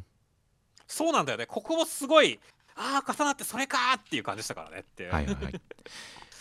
いやー、鬼丸、まあね、あの日の丸相撲で有名な鬼丸ですよっていう。そうですね鬼丸くんの元ネタですねそう、元ネタですからねっていう。そうか、歴史上でね、ここ、時行に計算されてんだもんねって感じでしたからね。はいはいはいいやーという感じで本当にダブル主人公ですねもはや ああ、かもしれませんねっていう。鬼丸くんと時行くんのこれからの戦いがどうなっていくのか本当に楽しいんですよそうですね、鬼丸君を持って南北朝鬼ごっこを続けるわけですからねって。そうですね。いや本当に。なのでこっち側のあの時行くん側の軍の体制まあ本当に諏訪から離れるっていう形でもありますし本当に新しい体制新しい規模感での戦いになると思うんで本当に落ち武者的な戦いになるかもしれませんしね。そうだね。という感じなのでガラッと形式が変わっていくとは思いますので来週以降どんな展開になるのか大変楽しみです。はいでは続きましてがアンデッド・アンラックの第158話内容としましては、えーフィル君は自分が犠牲になろうとするんですがみんなでフィル君を助けましてエイリアンと戦うんですが勝てませんが偶然ドアが閉まった時には殺せるなぜっていう感じでみんなが考えてるんですが答えが出ないままフィル君のお母さんを助けるためにでっかいエイリアンと戦います。敵はどうやら感情に反応してるらしくフィル君にはものすごい感情があるらしいですという展開でした。いや、もうフィル君に感情あったっていう回でしたね。いやー本当に一見ロボット気持ち豊かエモ展開がありましたね。そうですね。いやーでも本当に今回に関してはエンリアンが感情に反応してるっていうところはいはい。結構予測できなかったんでああなるほどっていう感じでしたしねまあ、そうですね。これとつなげるとあの自動ドアなら殺せたっていうあたりでやっぱり攻撃が効かないことにも感情が関係してそうな感じになってきましたからね、そうだね。うん、感情のない攻撃だったら効くんであれば本当にフーコちゃんのアンラックは天敵かもしれないですね。そうだね。逆にどういうメカニズムでそんなことができてるんやこのエイリアンってちょっと思ってるけどね。まあそうですね。感情を吸収する回復に当ててるんですかね。まあまあ何かしらの理屈はあるんでしょうきっと。そうだね。いやーというわけでそこら辺も良かったしあとはねそのフィル君に感情があることを理解したね我々が分かったことによってはいはいはい。本当にこの後フィル君がアンフィールを神からもらおうと思うと怖くてしょうがねえって感じだよっていう。まあアンフィールっていうのが何を否定してるのかって実は分かりきってはないですからね。そうなんだよね。だからまあアンフィールによって喋れなくなったっていうところもあったりしたんでね。うーんちょっと分かんないですしまあある種のその否定能力の条件が変わるっていうこともねあのビリーさんの時とかあるかもしれませんしっていうことで、はいはいはいだからその辺が本当どうなるのかっていうところはちょっとまあ楽しみだなと思いますね。まあそうですね。確かに否定能力によって起きる不幸を否定するっていう展開もまだ残っていますし。いやーという感じの大変本当にいろんな能力的にもすごい強キャラのフィル君。感情がないように見えるけれど感情豊かっていう点でもキャラ立ちしているフィル君をどう助けるかどう仲間に迎え入れてどう展開していくのか大変楽しみになってまいりました。では続きましてが一之輔の滞在の第24話内容としましては、えー現実の翼くん17歳で目が覚めまして両親が仲直りしていることに違和感バリバリで、えー切れたりするんですが意外となんとかなってるらしくて自分が夢の中で思い描いていた世界は自分が家族を助けか助けたかったという願望によるものなんじゃないかあそこで起きていたいじめとか妹のしおりちゃんのこととかも全部自分の願望が反映されていて現実はもっと地味でどうしようもなかったということを思い知らされたりとかする中翼くんこれからのんこれからのこういった何とも言えないどうしようもない何もできないダメな人生をどう送っていこうかと思って屋上に行ったら病院の屋上に行ったら中島が死のうとしてたっていう展開でした。いやどういうことですか？残飯サッカーは存在しなかったんですかっていう衝撃がすごかったんですけどっていう。そうですね。翼くん的にあれくらい見た目の派手ないじめだったらよかったのに的な思いがあったんですねなるほどね。いやー本当になんだろう今まであのちゃぶ台返しというかねはいはい、はい、あの読者の予想をことごとく裏切ってきたあの一ノ関の滞在ですけれども、はいはい史上最大の裏切り来たなって感じでしたねっていう。まああの時からしてすでに 残飯の量多すぎじゃないっていうか学校で残飯をバケツに貯めとくってどういうこと？残飯のおかわりがそんなにいっぱいあるってどれだけ集めてきたの？みたいなことを言われてましたからねあ言われてましたね確かにっていう。実は全てこの理由があったんですよ。あれは架空の残飯だったんですよ。なるほどね。翼くんがヒーローになりたいがゆえに生み出した妄想だったんですねって。そうなんですよ。いやーすごいね。いやーこまあ本当に一ノ関の滞在ってのはね翻弄される？はいはい。こう予想を裏切られてうわー次何が起こるんだよってこの翻弄されるジェットコースターに乗ってるみたいな感覚が楽しい漫画ではありますからねって。はいはいはいやここに来てでも最大限のこのぐるぐる回転みたいなの来ましたからねっていう。まあそうですね。あの世界が全部翼くんの望んだもので現実に起きた出来事をなぞっているわけでもないという。ある種の翼くんの主人公願望が作った世界観だったということが分かって。まあもともとこの泰山5先生作家論の方にちょっと半歩足を踏み入れますが泰山先生はもともと描写がすごく主観的であることは意識的に使ってる方ではあるんですよね。そうですね。タコピーとかもそうでしたもんね。はい、タコピーの時もその前の読み切りの時もあの一見本当のように描かれているけれど実は別視点から見るとあれ様子が違うぞ。あこれは主人公のあるいはこの視点キャラの主観で描かれた世界だったんだ。現実はちょっと違ったんだなっていうことが意識的に使われていてそれがある種の作家性ではありましたが今回はその主観的に描かれているっていうことに設定的な理屈付けをつけてきましたからね。そうですね。っていう点でお一段階上乗せしてきたなっていう感じで大変なるほどなというその飲み込んだ瞬間のまあ納得感と衝撃とは大変楽しかったですよ。そうですね。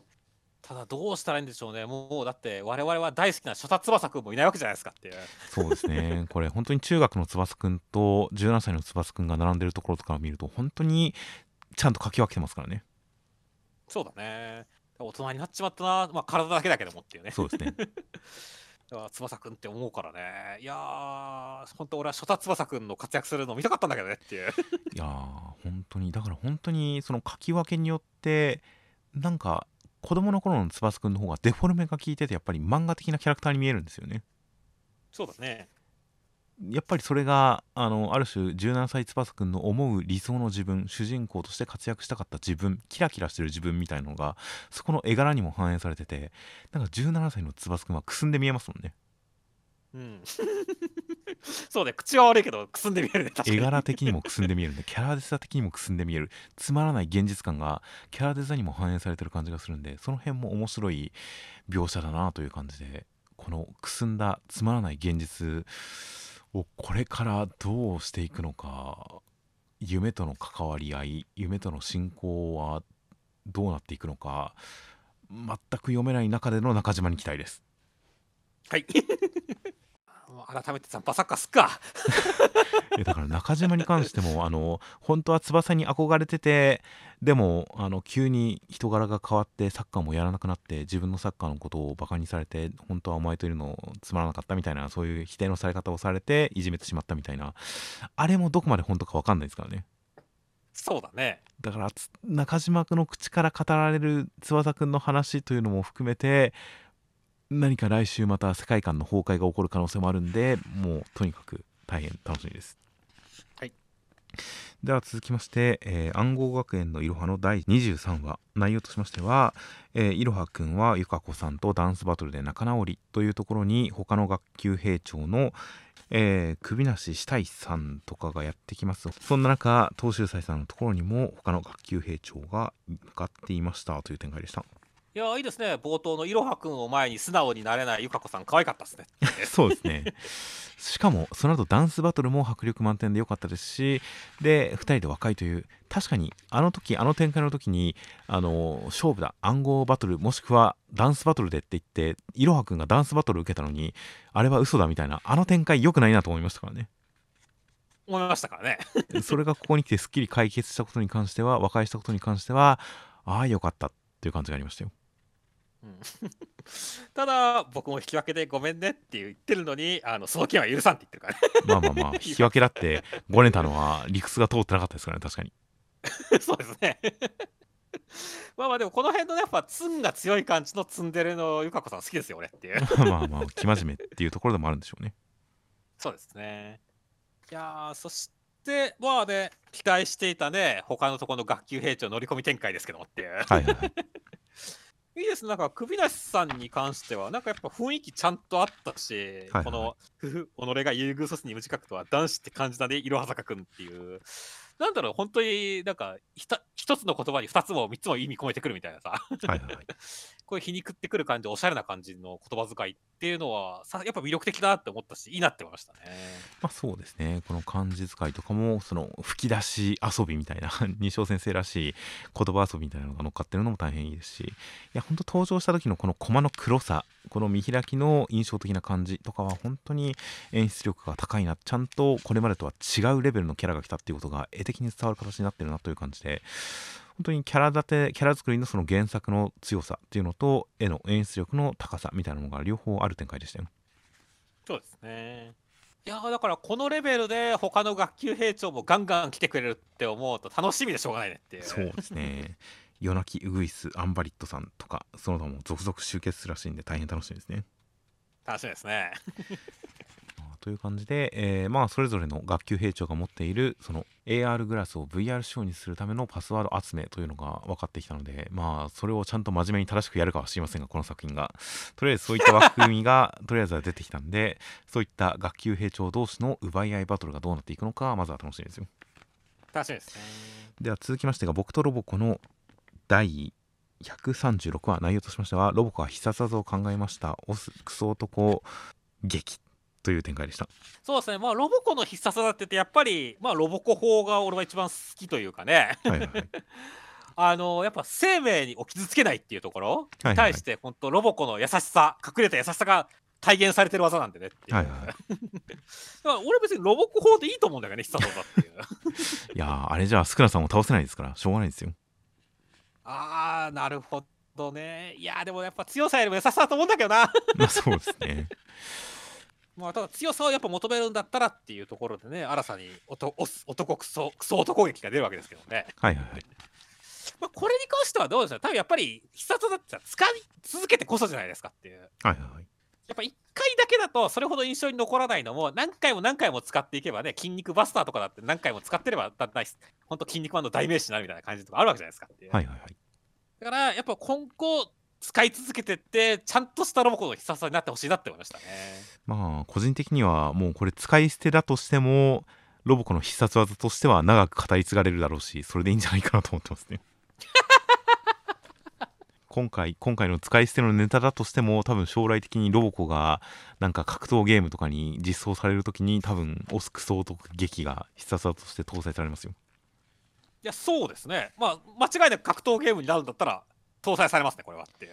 いやーですしなんかちゃんとこの1話だけでその角に上り詰めたんでもう使い捨てでも別にいいかなと思う。いやまあ結構ロボコはこう一度登場した設定の再利用とかしっかりする漫画なんで、まあ、今後も出てくる可能性は全然ありますがまあどっちでも どっちでもいいかなと僕は思っています。はい。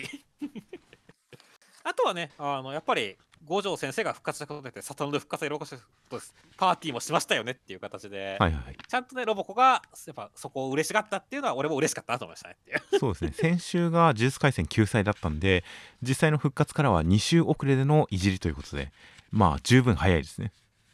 はいですね。2週後。まあもっと早い段階で原稿を入手できていたら翌週とかも可能だったのかもしれませんが。まあでも先週は呪術廻戦載ってなかったですからね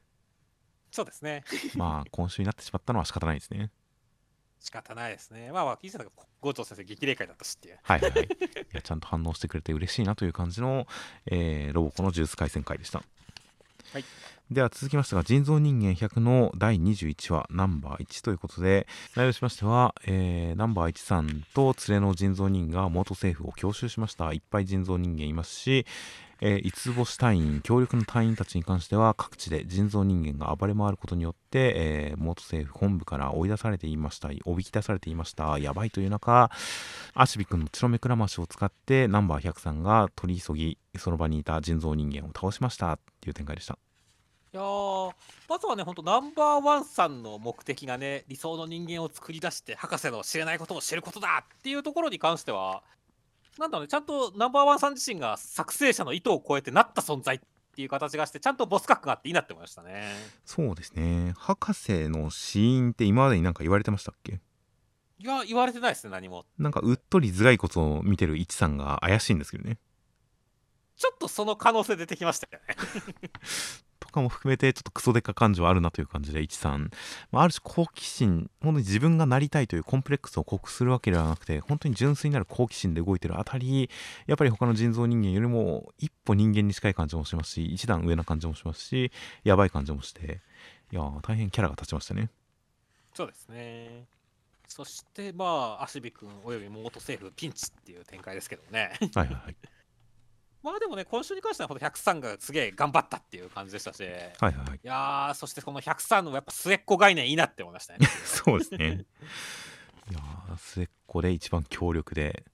でこの自信家の感じっていうのが確かに末っ子って言われるとすごく魅力的に見えてきますね。より一層。そうなんだよね、この一番グラマラスだしねっていう。はいはいはい。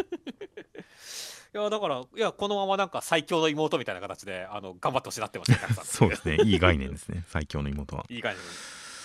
いやーという感じで今週本当にアシビ君の目くらましもまあまあ印象的でしたがそれよりもその隙間から覗く13あ103の表情とかあの最後のこのだらっこのこの姿勢身構えてる感じ凄惨な感じで、えー、凄んでいる笑っている感じとかすごく印象的な一コマというのがちゃんとあって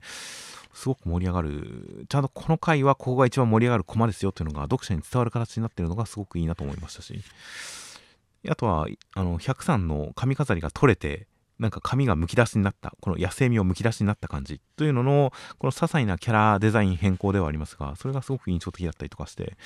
本当にいろいろ仕掛けてきてるないろいろ演出にこだわってるなちゃんとやってるなという感じがして相変わらず印象はいい人造人間100でした。そうですね。では、えー最後に目次コメントとしまして新連載「ヌエの陰陽師河合先生」えー担当さんアシスタントさんとともに面白い漫画を作ってまいります。お願いします。っていう大変実直な感じのコメントでしたそうですね、チームで作ってるんだっていうところは、だからいい感じでコメントだったましたね。確かに担当さんアシスタントさんとみたいなここで言及する方っていうのは必ずしも、あのー皆さんではないのでそこを言及する河合先生の人柄みたいなものが感じられますねそうですね。で、あとはそうですね。坂本デイズの鈴木先生、自分の脳のスペアが欲しいです。4つくらい寝かせておいて疲れたら交換しますっていうコメントで。はいはい。いやー、俺もちょっとそれいいなって思いましたね。いいですね。僕もちょっと、なんかめちゃくちゃだるいから15分寝ようみたいな、それはどうしても必要ですからね。そう、必要ですからね。まあまあ、ある種のね、その、ワンピースのベガパンクさみたいな感じだったりするし。確かに。そうね、あの4つくらい確かにあればね、いや本当にその寝なくて済むだろうからね、その間ね、ゼンタの伝説とかやりたいしねっていう。なるほど。そしたら、ベガパンクさんみたいに言っていったら、そしたら4つ持った脳のうちの1つが裏切ったりとかするかもしれないんですね。怖っ怖っ やっぱ分けるべきじゃねえなっていう。そうですね。怖いですね。いやいや、まあまあ、どちらかというと目を交換したいってよく言う方がいますが、僕はそっちの方が分かるかもしれないですね。はいはいはい。パーツをね。やっぱり現代社会、それこそゼルダをやってると目が疲れてくるんで、目を変えたくなってきますよね。そうですね。あとは、そうですね、人造人間100の江ノ島先生、ツイッターアカウント作成しまして、よろしくお願いします。っていうことで、はいはいはい。あれですかね、まあ、江ノ島先生の公式だと4月2日くらいからね、なんかツイッターやってる感じでしたけどね。はいはいはい。いやー、まあ結構でも、ちらっと見ましたけど、担当さんも一緒に、担当さんのつぶやきが結構多い感じだったんで、はいはいはい。なんかもっと江ノ島先生自身のつぶやきいっぱい見たいなって思ったんですよね。うん、なるほど。まあまあ、お忙しいんだとは思いますからね。週刊連そう載。だね。あとやっぱなかなか週刊連載の SNS って難しいとこあるからねっていう。それは例えばどういった感じですか？いやーなんかこうさ先の展開とかをさ書かれたりし多分2週後3週後の原稿書いてるけどさ先の展開とか書かれちゃったりするとさ、ちょっと気持ち悪かったりするしさやっぱそういうリプライとか来そうだしねっていうああ。まあ、先の展開に関してはそうですね。まあ、あとはやっぱり堀越先生みたいな、今週第何話更新しましたみたいな感じの一枚絵をあげるとか、まあ、あれに関してはちょっと、堀越先生が異常なんですけど、そうですね 毎回あのクオリティのイラストを、こう、あのー告知用に上げてくださるというのが異常なんですけど、まあ、ああいったちょっとした一枚絵とかが一番嬉しいし、うまいやり方なのかもなとは思いますけどね。そうですねただマッシュル河本先生、結婚式の欲望はぜひ呼んでくれよな。全力でやるぜ。っていう。そんな人だったんですね、河本先生。いやどうなんだろうなんかすごい滑りそうな雰囲気あるけどこう先生そう。個人的に河本先生はすごい我が道を行く感じのイメージなんで、まあ知りませんが、実際どうなのかは知りませんが、すごいもう我が道を行って世間とのすり合わせとかに関しては、なんか必ずしもやってくれなそうなイメージだったんですが、ここまで言うということは、なんかいい抑揚芸をやってくれるんですかね？いや俺はなんかすごい自分では自信満々にあるけどえって思われて そうですね。滑りそうな雰囲気があるんだけどっていう完全な一方的なイメージですけど、もううん凝り固まった偏見ですけど、そんな気がしますね。そうなんだよね。いやーじゃあまあどっかでじゃあショート動画で上げてくださいよ。余興芸みたいですね。ね。あとは、ボクトロバカの宮崎先生、体重がレバンドフスキと同じくらいになりました。身長も同じにしたいです。ということで、思わず調べちゃいましたが、レバンドフスキの体重。えー一応、ウィキペディアのレベルだと、体重81キロって書いてあるんですよね。はいはいはい。こちら、ポーランド出身のサッカー選手ですが、81キロ。まあ、なんか、宮崎先生の身長がおいくつぐらいかは分かりませんでしたが、もう5キロぐらい上のイメージでしたよ、宮崎先生。太ったら。はいはいはいはいはい。確かに宮崎先生もうちょっと太っててもおかしくないイメージだなってありますね確かに。なんか体重の話前もしてた気がするんで、そこからさらに最近太りましたっていうことであれば、本当に80もうちょい上行ってるのかなと思いましたが、81、レバンドフスキが81ということは、あ、じゃあ意外とまだ全然たくましいぐらいなんだなっていうふうに思いました。そうですね。あとは、えー、夜桜さんちの大作戦、権平先生、アメリカ山茂って鳥の歩き方で家の中うろうろするのがすごく楽しいというコメントでした。どんな歩き方なんですか？これは調べようと思って忘れてましたが、権平先生らしくていいなと思いました。そうですね。いやー精通してますね動物に。そうですね。動物と石が好きなんだなという感じの権平先生の大変素晴らしいコメントでした。はい。といった感じで、では来週、えー新連載ラッシュが終わりまして、えー関東から表紙ワンピースです。波乱の新世界エッグヘッドに迫る脅威に打ち勝て、表紙関東からワンピース。という形で、エッグヘッドの話は、レベリーの話はどうなんですか？いやむしろ早くレベリーの話をしてくれって感じなんだけど。まあそうですね。という感じで一体どこがどれだけ進むのか全くわからない状態のワンピース関東から表紙となっていますあとはセンターカラーが、えーコミックス38巻6月2日発売第二次決戦超加速センターカラー僕のヒーローアカデミアとコミックス2巻大好評御礼学級兵長集結新章開幕センターからが願号学園のいろはそしてもう一つが一変した学園生活大元学園バトル新連載第2回センターカラー大蔵25ページヌエの陰陽師の3作品がセンターカラーとなっております。はい。といった形ででは先週のコメントを少し見ていきます。まずは、まあ、新連載ドリトライに関してはね、はいはいはい。結構そのまあボンコレボンゴレまあボーンコレクション作者だと気がつかなかった忘れていたみたいなコメントが結構あったりしてはいはいはい。まあ確かに作風が全然違うからなっていうのはありましたねそうなんですよね。画風に関して、こう、ところどころ特徴的なところはそのまま継承されてるとは思うんですが、ギャグ漫画じゃないですからね。そうなんだよねだから意外と確かに気づいてない人も多いのかなっていう感じだったしそうするとある種のその前作でね作られたファンを引き継げないっていうことにもなっちゃいますからねそのあたりがまあ吉と出るか京と出るかっていうところではありますよね。まあそうですね。仕切り直しになってるのかもしれませんが、まあまあ、これからの展開で新たなファンを獲得していくんだと思いますよ。そうですね。あとはドリトライ、えー歴史もというにはいわゆる少年漫画好きじゃないみたいなコメントとかもありましたが、まあ、こ第2話まで見ると確かに歴史漫画という感じではなかったなという結論にはなりましたね。そうですね。うんいやー第2回解説もなかったしねっていう。ああ、確かに。という感じなので、まあまあ、これからもその、ある種架空に近い感じの雑然とした戦後、東京を舞台にお話が展開していくんでしょうから、それは楽しみですよ。はい。あと、先週言及しませんでしたが、えーボフトロボコがあの父親とガチゴリラの話だったっていうことに関して、ドリトライと同じじゃねえかっていうツッコミをミスさんがしてましたが、あの僕のヒーローアカデミアも父親会だったということで、確かに父親を息子が殴ってましたね。そうですね。殴ってはいなかったですが攻撃してましたから確かに父親を攻撃するのが早いなんですね今いやーまあまあまあでも、まあ、最近はあんまそうでもないけどその父と子みたいなところのテーマは結構80年代とかの少年漫画はずっと描いてるとこありますからねまあまあエジプスコンプレ80年代からックス的なまあまあ根源的なところでありますからね。そうだね。ある種の王道とも言えると思いますまあそうですね。あとちなみにそのあのー僕とロボコのやつに関しては親子のことはどうしてもシビアに見ちゃうからかなりモヤモヤしたとか、えーまあ、ガチゴリラはともかく兄弟の年齢だと父親の不在響くし母親一人でこんなたくさんの子供を育てて仕事して超人すぎるし美談にしてほしくなかったみたいなそういった、えー真摯なコメントがありましたがまあうーん最終的には本人たちが納得してるなら現代的にはありかなっていうのが個人的な感想ですけどね。まあそうですね。逆に他の人はその状態でも大丈夫だからあなたもそれで大丈夫ですよねみたいなそういう論法は通用しないとは思いますが。でもなんか他の世間一般的にはそれは良くないことだからこの家族は良くないみたいなそれも個人的にはないかなという感じでガチゴリラたちが幸せならそれでいいかなという感じではありますね。そうですね。まあまある種の家族の一つの形ですからね。それをまあいいものにしていくから悪いものにしていけるかっていうところはまあ本人たちの考え方とか解釈の仕方まあ今後の努力というところですからねっていう という感じに個人的には思ったりしますがまあまあ難しいところではあります。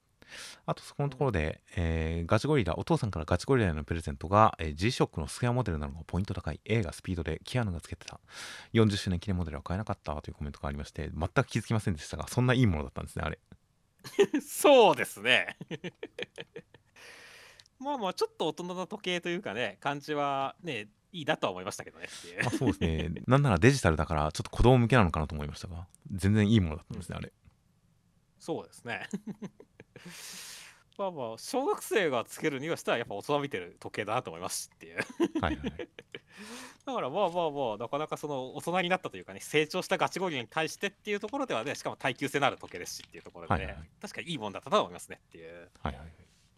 と逃げ上手の若君のところであの時行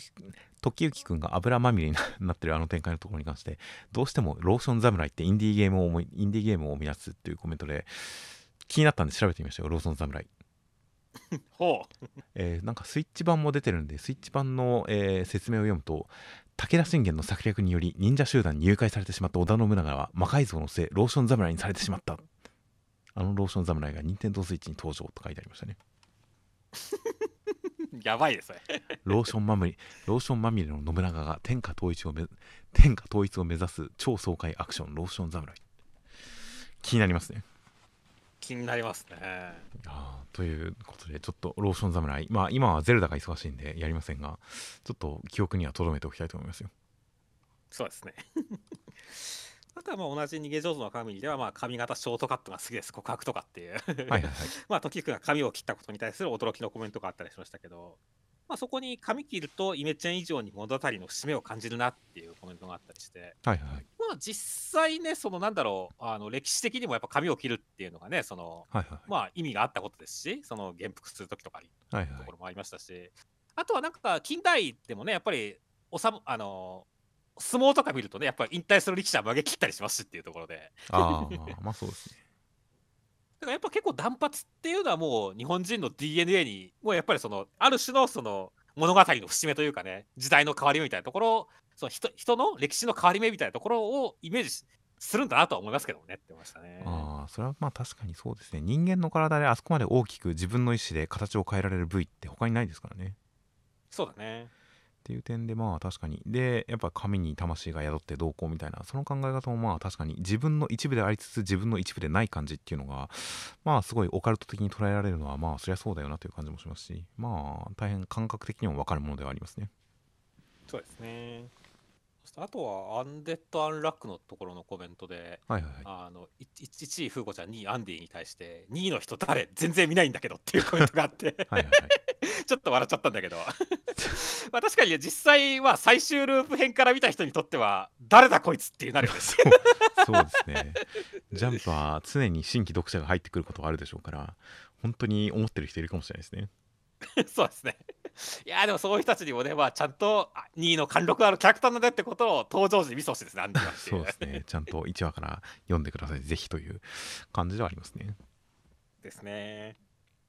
まあ、あとは3位のジーナさんに対してはジーナさん本当好きとかね、ジーナさんはアンデを救ったヒーローとまで考えてるとかっていうコメントがあったりして、はいはいはいまあまあ実際本当に初期はね、ジーナさん本当すぐに死んでしまったキャラではあったけど、本当にジーナさんがいたとの印象ってマジでアンテナクでかいからねっていう。本当に魅力的なキャラクターでしたからねそうだね。それがすぐに死んだっていうところでがやっぱりでもアンデラの衝撃だったし、まあそれが本当にずっと尾を引いたしで最終ループで救われてっていうところです。感動するしっていう形でね、はいはいはい。確かにそのアンデラを救ったヒーローっていうのは言えなくもないなってましたねっていう。いやー確かにわかると思います。まあ少なくとも展開を加速させた立役者ではありますね。そうですね。まああとは青の箱のところにおいてまあそのひなちゃん、きょうくん、あやめちゃんの三角関係についてっていうので、はいはいはい。ではいろいろやっぱコメントが多かったっすねっていう。まあ。そうですね もうこっちの方が気になりすぎるとか、本当にね、まあ、本編でもまあ三角関係というか、ひなちゃんには本当に関係ないので、2人打診されてるだけだか、そうですね。本当にいろいろなコメントがありますけど、まあ、本当、本編中でもね、本当、ひなちゃんに俺幸せになってほしいみたいなこと言ってましたけどね、はいはい。は い本当に、なんだろうね、このと特にやっぱ打診されてるってなっちゃったとしたら、そういう展開だとしたら、ひなちゃんには最終的には大谷翔平くらいビッグな相手を見てほしいなってましたね。まあ本編中でも言いましたが僕は別に恋愛のみで幸せになってほしいとは思わないので恋愛以外のところでも何か幸せになってくれるんだったらまあそれでいいかなと思ってるんで、まあ、ひなちゃんに幸あれという感じですねそうですね、西田パイセンとくっつくだけは許さんって思ってますけどね。それはちょっともやっとしますね うんもやっとするからね。西田先輩にはちょっと配給の田中先輩ほどの格はまだないですからねないですからね。ちょっとまだダメですねそう田中パイセンがあの最終的に清水先輩さんとくっつくのはまあしょうまあありだなと。そうですね。まあまあそうか。まあまあそうだなっていう感じでしたけどね。そうですね。西田パイセンにはその格はないからねっていう。まあまあそれはまだまだまだなんでそれはもやっとしてしまうんで。まあひなちゃんには何らかの形で幸せになってほしいですねですね。あと LINE のビデオ通話しないから知らんけど通話中に LINE 見れるの？というあれ確かにだいぶなんか表現でごまかしてる感じはありましたね。通話中にポカッとこうメッセージを見て思わず反応しちゃうという千奈先輩の絵。あれ多分まあ見ようと思えばあのー通話画面があのーなんでしょう縮小して画面の一部に表示するような形にして操作もできるんであと通知とかも来たりはするんで、まあメッセージは見れるとは思いますが、画面がどうなってるかみたいな状況に関しては、なんかあえて具体的には描いてない感じはしましたね。読者の解釈に任せるというか。なんかその辺の通話アプリのディティールに関しては、ある種ノイズとして表現を削ってる感じもしたんで、まあ、なるほどなという感じではありましたね、あそこも。うん、あとは、あかね話、やっぱりお父さん、本当にお父さん何やってんだ？まるで個人のような扱い、何を言われたらあんなにぽっきり心が折れるんだろうといった感じで、まあ、お父さんがやっぱ死んでるっていう感じの コメントがありましたんで、今週もこれに関しては継続ですね。ですね。どうしよう、お父さん、本当に死んでたらどうしよう。実は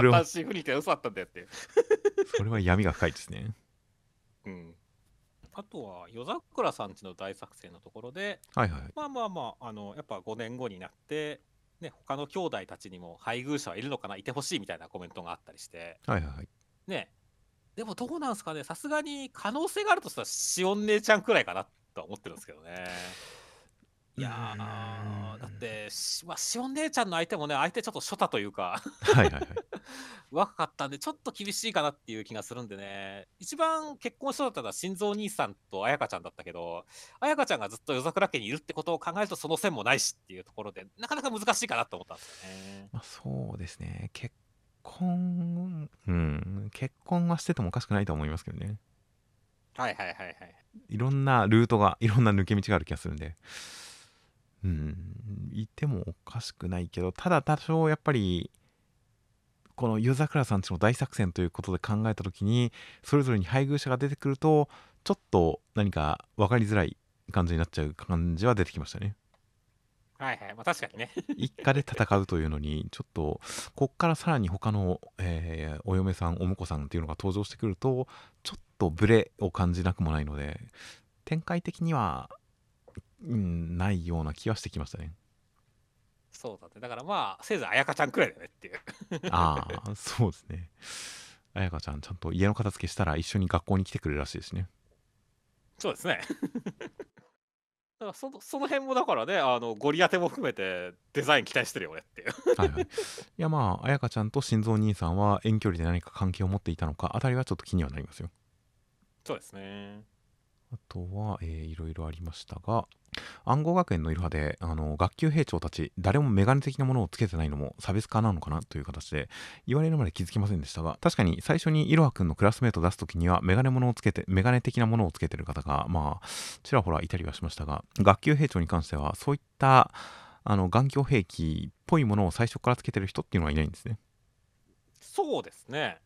まあ、後々変身的な要素で出てくるのか、もしくは眼鏡兵器の意味合いがこれまでとは変わってくるのか、いろいろ考えられますが、確かにそれは意図的なデザインかもなとは思いました。ですね。あとは、えー、最後にコメント返しとかのところの、えー、ゲームネタ、えー、スト6の話とか、格ゲーってちょっとハードル高いイメージという、本当に格闘ゲーム、あのあれは何を見て、何を読んでるのかとか全然わかりませんでしたが、本当に最近、その格闘ゲーマーの梅原さんの動画を見るようになって、フレームというものを読んでるんだな。技を出した後に、次の技に移るまでのその硬直期間のフレームがあるから、その間に出せるフレームの短い技を出すと決まるから、この技にはこのフレームの技、こっちの方がフレームが速いから決まるみたいな、そういった技の出し合いをしてるんだなとか、なんか徐々に分かってはきましたが、一回もやったことないんで、いつかやってみたいですね。はいはいはいはい。まあまあ、始めるのは楽ですから。はいはい。まあ、ちゃちゃっと買って、じゃあやってくださいよって。そうですね。明日からオープンベータが始まって、誰でもネット対戦ができるらしいですが、まあ、体験版、まあ、まあまあ、ゼル、ゼルダが ゼルダがね。という形でゼルダ、ゼルダが最高、たくさんの積みゲーを横目にとか、自由度高いゲーム苦手だから楽しめないのが悲しいというので、これ僕の友達にもゼルダ、前作の、えー、ブレス・オブ・ザ・ワイルドをやってみたけれど、なんか、延々とフィールドを移動してる段階で心折れたみたいな感じで楽しめない方がいて、ああ、そういうことも確かにあるかという感じはしましたね。そうですね。意外とやっぱオープンワールドっって最初俺やった時もなんかな何の作品だかちょっと覚えてない。けどやっぱちょっとなんか広すぎるっつって言って。はい、なんか挫折先ありますからねっていう。まあそうですよね。あとイベントが続いていかないと自分が何かを達成してる感じがしなくて辛かったりしますしねそうなんだよね。あまた別のイベントになっちゃった。移動してたらあこれまた別のイベントだみたいな感じでうまく進行しないっていう。続きはまただいぶ後なんだなみたいな感じが結構続かなかったりとかあったりしますが。いやゼルダティアーズ・オブ・ザ・キングダムは本当に僕はできるだけネタバレしないように言いますがあのパラセールを入手した後に穴の後に潜って1週間穴の中しか探検してないですね。きっとみんなそうだと思いますがきっとみんなそれが正常なプレイだと思いますが穴の奥に入って奥の方まで進んでってライフは相変わらず4しかないんであらゆる敵に一撃で死にますね まあ、朝プレイすぎでしょって。という形で。いやただ地下はこう地下って言っちゃいますがまあまあこの範囲ならネタバレじゃないでしょう、まあ、地下はいろいろとこう絡めてみたいなアイテムがいろいろ落ちてるんで代わりに武器とか食料とか燃料とかとにかくないんでどんどん持ってったものが自利品になってもうすごい上をしのぐような戦い方をしてますが。でも代わりに絡めて的なあの状態異常とかを引き起こすような草とかいろいろあったりするんでそれを使うとものすごい戦力差でも地味に地味に勝てるんですよもう。目くらまし混乱させてコツコツ殴り続けるといつか勝てるみたいなそういうのが可能なんで地下探検は面白いですね。きっとみんなこういうプレーをしてるんでしょうねティアーズ・オブ・キングダム。なるほどね。まあまあ、俺はまず先にマップ全部今、あの埋めてるところだけど。ああ僕も地下のマップは半分くらい埋まりましたよ。地下から上、まあまあ、俺はまず地上を全部埋めてるけど、まだね、やってそんなだよ。時間多分、ガルちゃんやってないからって感じだけはい、ど、マップ全部埋めてから旅しようと思ってるから。あそうなんですね。僕は本当にもう敵の中ボス1人倒すと手持ちの武器が空になりますからね。全部砕けて。すごいね、頑張ってるね。いやーだからもう本当になんか前作も似たような戦い方をしてひたすら奥に奥に行って強い敵と一撃手の状態で戦い続けたんでまあきっとこれが基本的にゼルダの伝説のあの正しい遊び方だと思ってやってるんですが、いやーという感じなんでもうちょっとボリュームの果てが見えないですね今のところ いや、そうだね。いや、俺もまあ、正直、ボリューム果て、まだ全然見てないんだけどっていう。いやでも本当これは冗談抜きでアイテムが全然揃ってない状態で地下探索するのマジおすすめだと思いますよはいはいはいはい。めちゃくちゃ工夫して現地調達でいろんなもう明かりすらも途中でなくなるんで現地調達でもう必死で明かりを手に入れて死にそうな中真っ暗な道を歩いて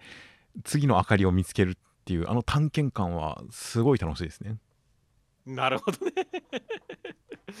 俺も地下行ったけど、やっぱり、すまあ、あのね、あの普通に体力ブワーって言われて、ギャーってやすぐやられちゃったんで、はい ここは後回しってあったけどね。ああ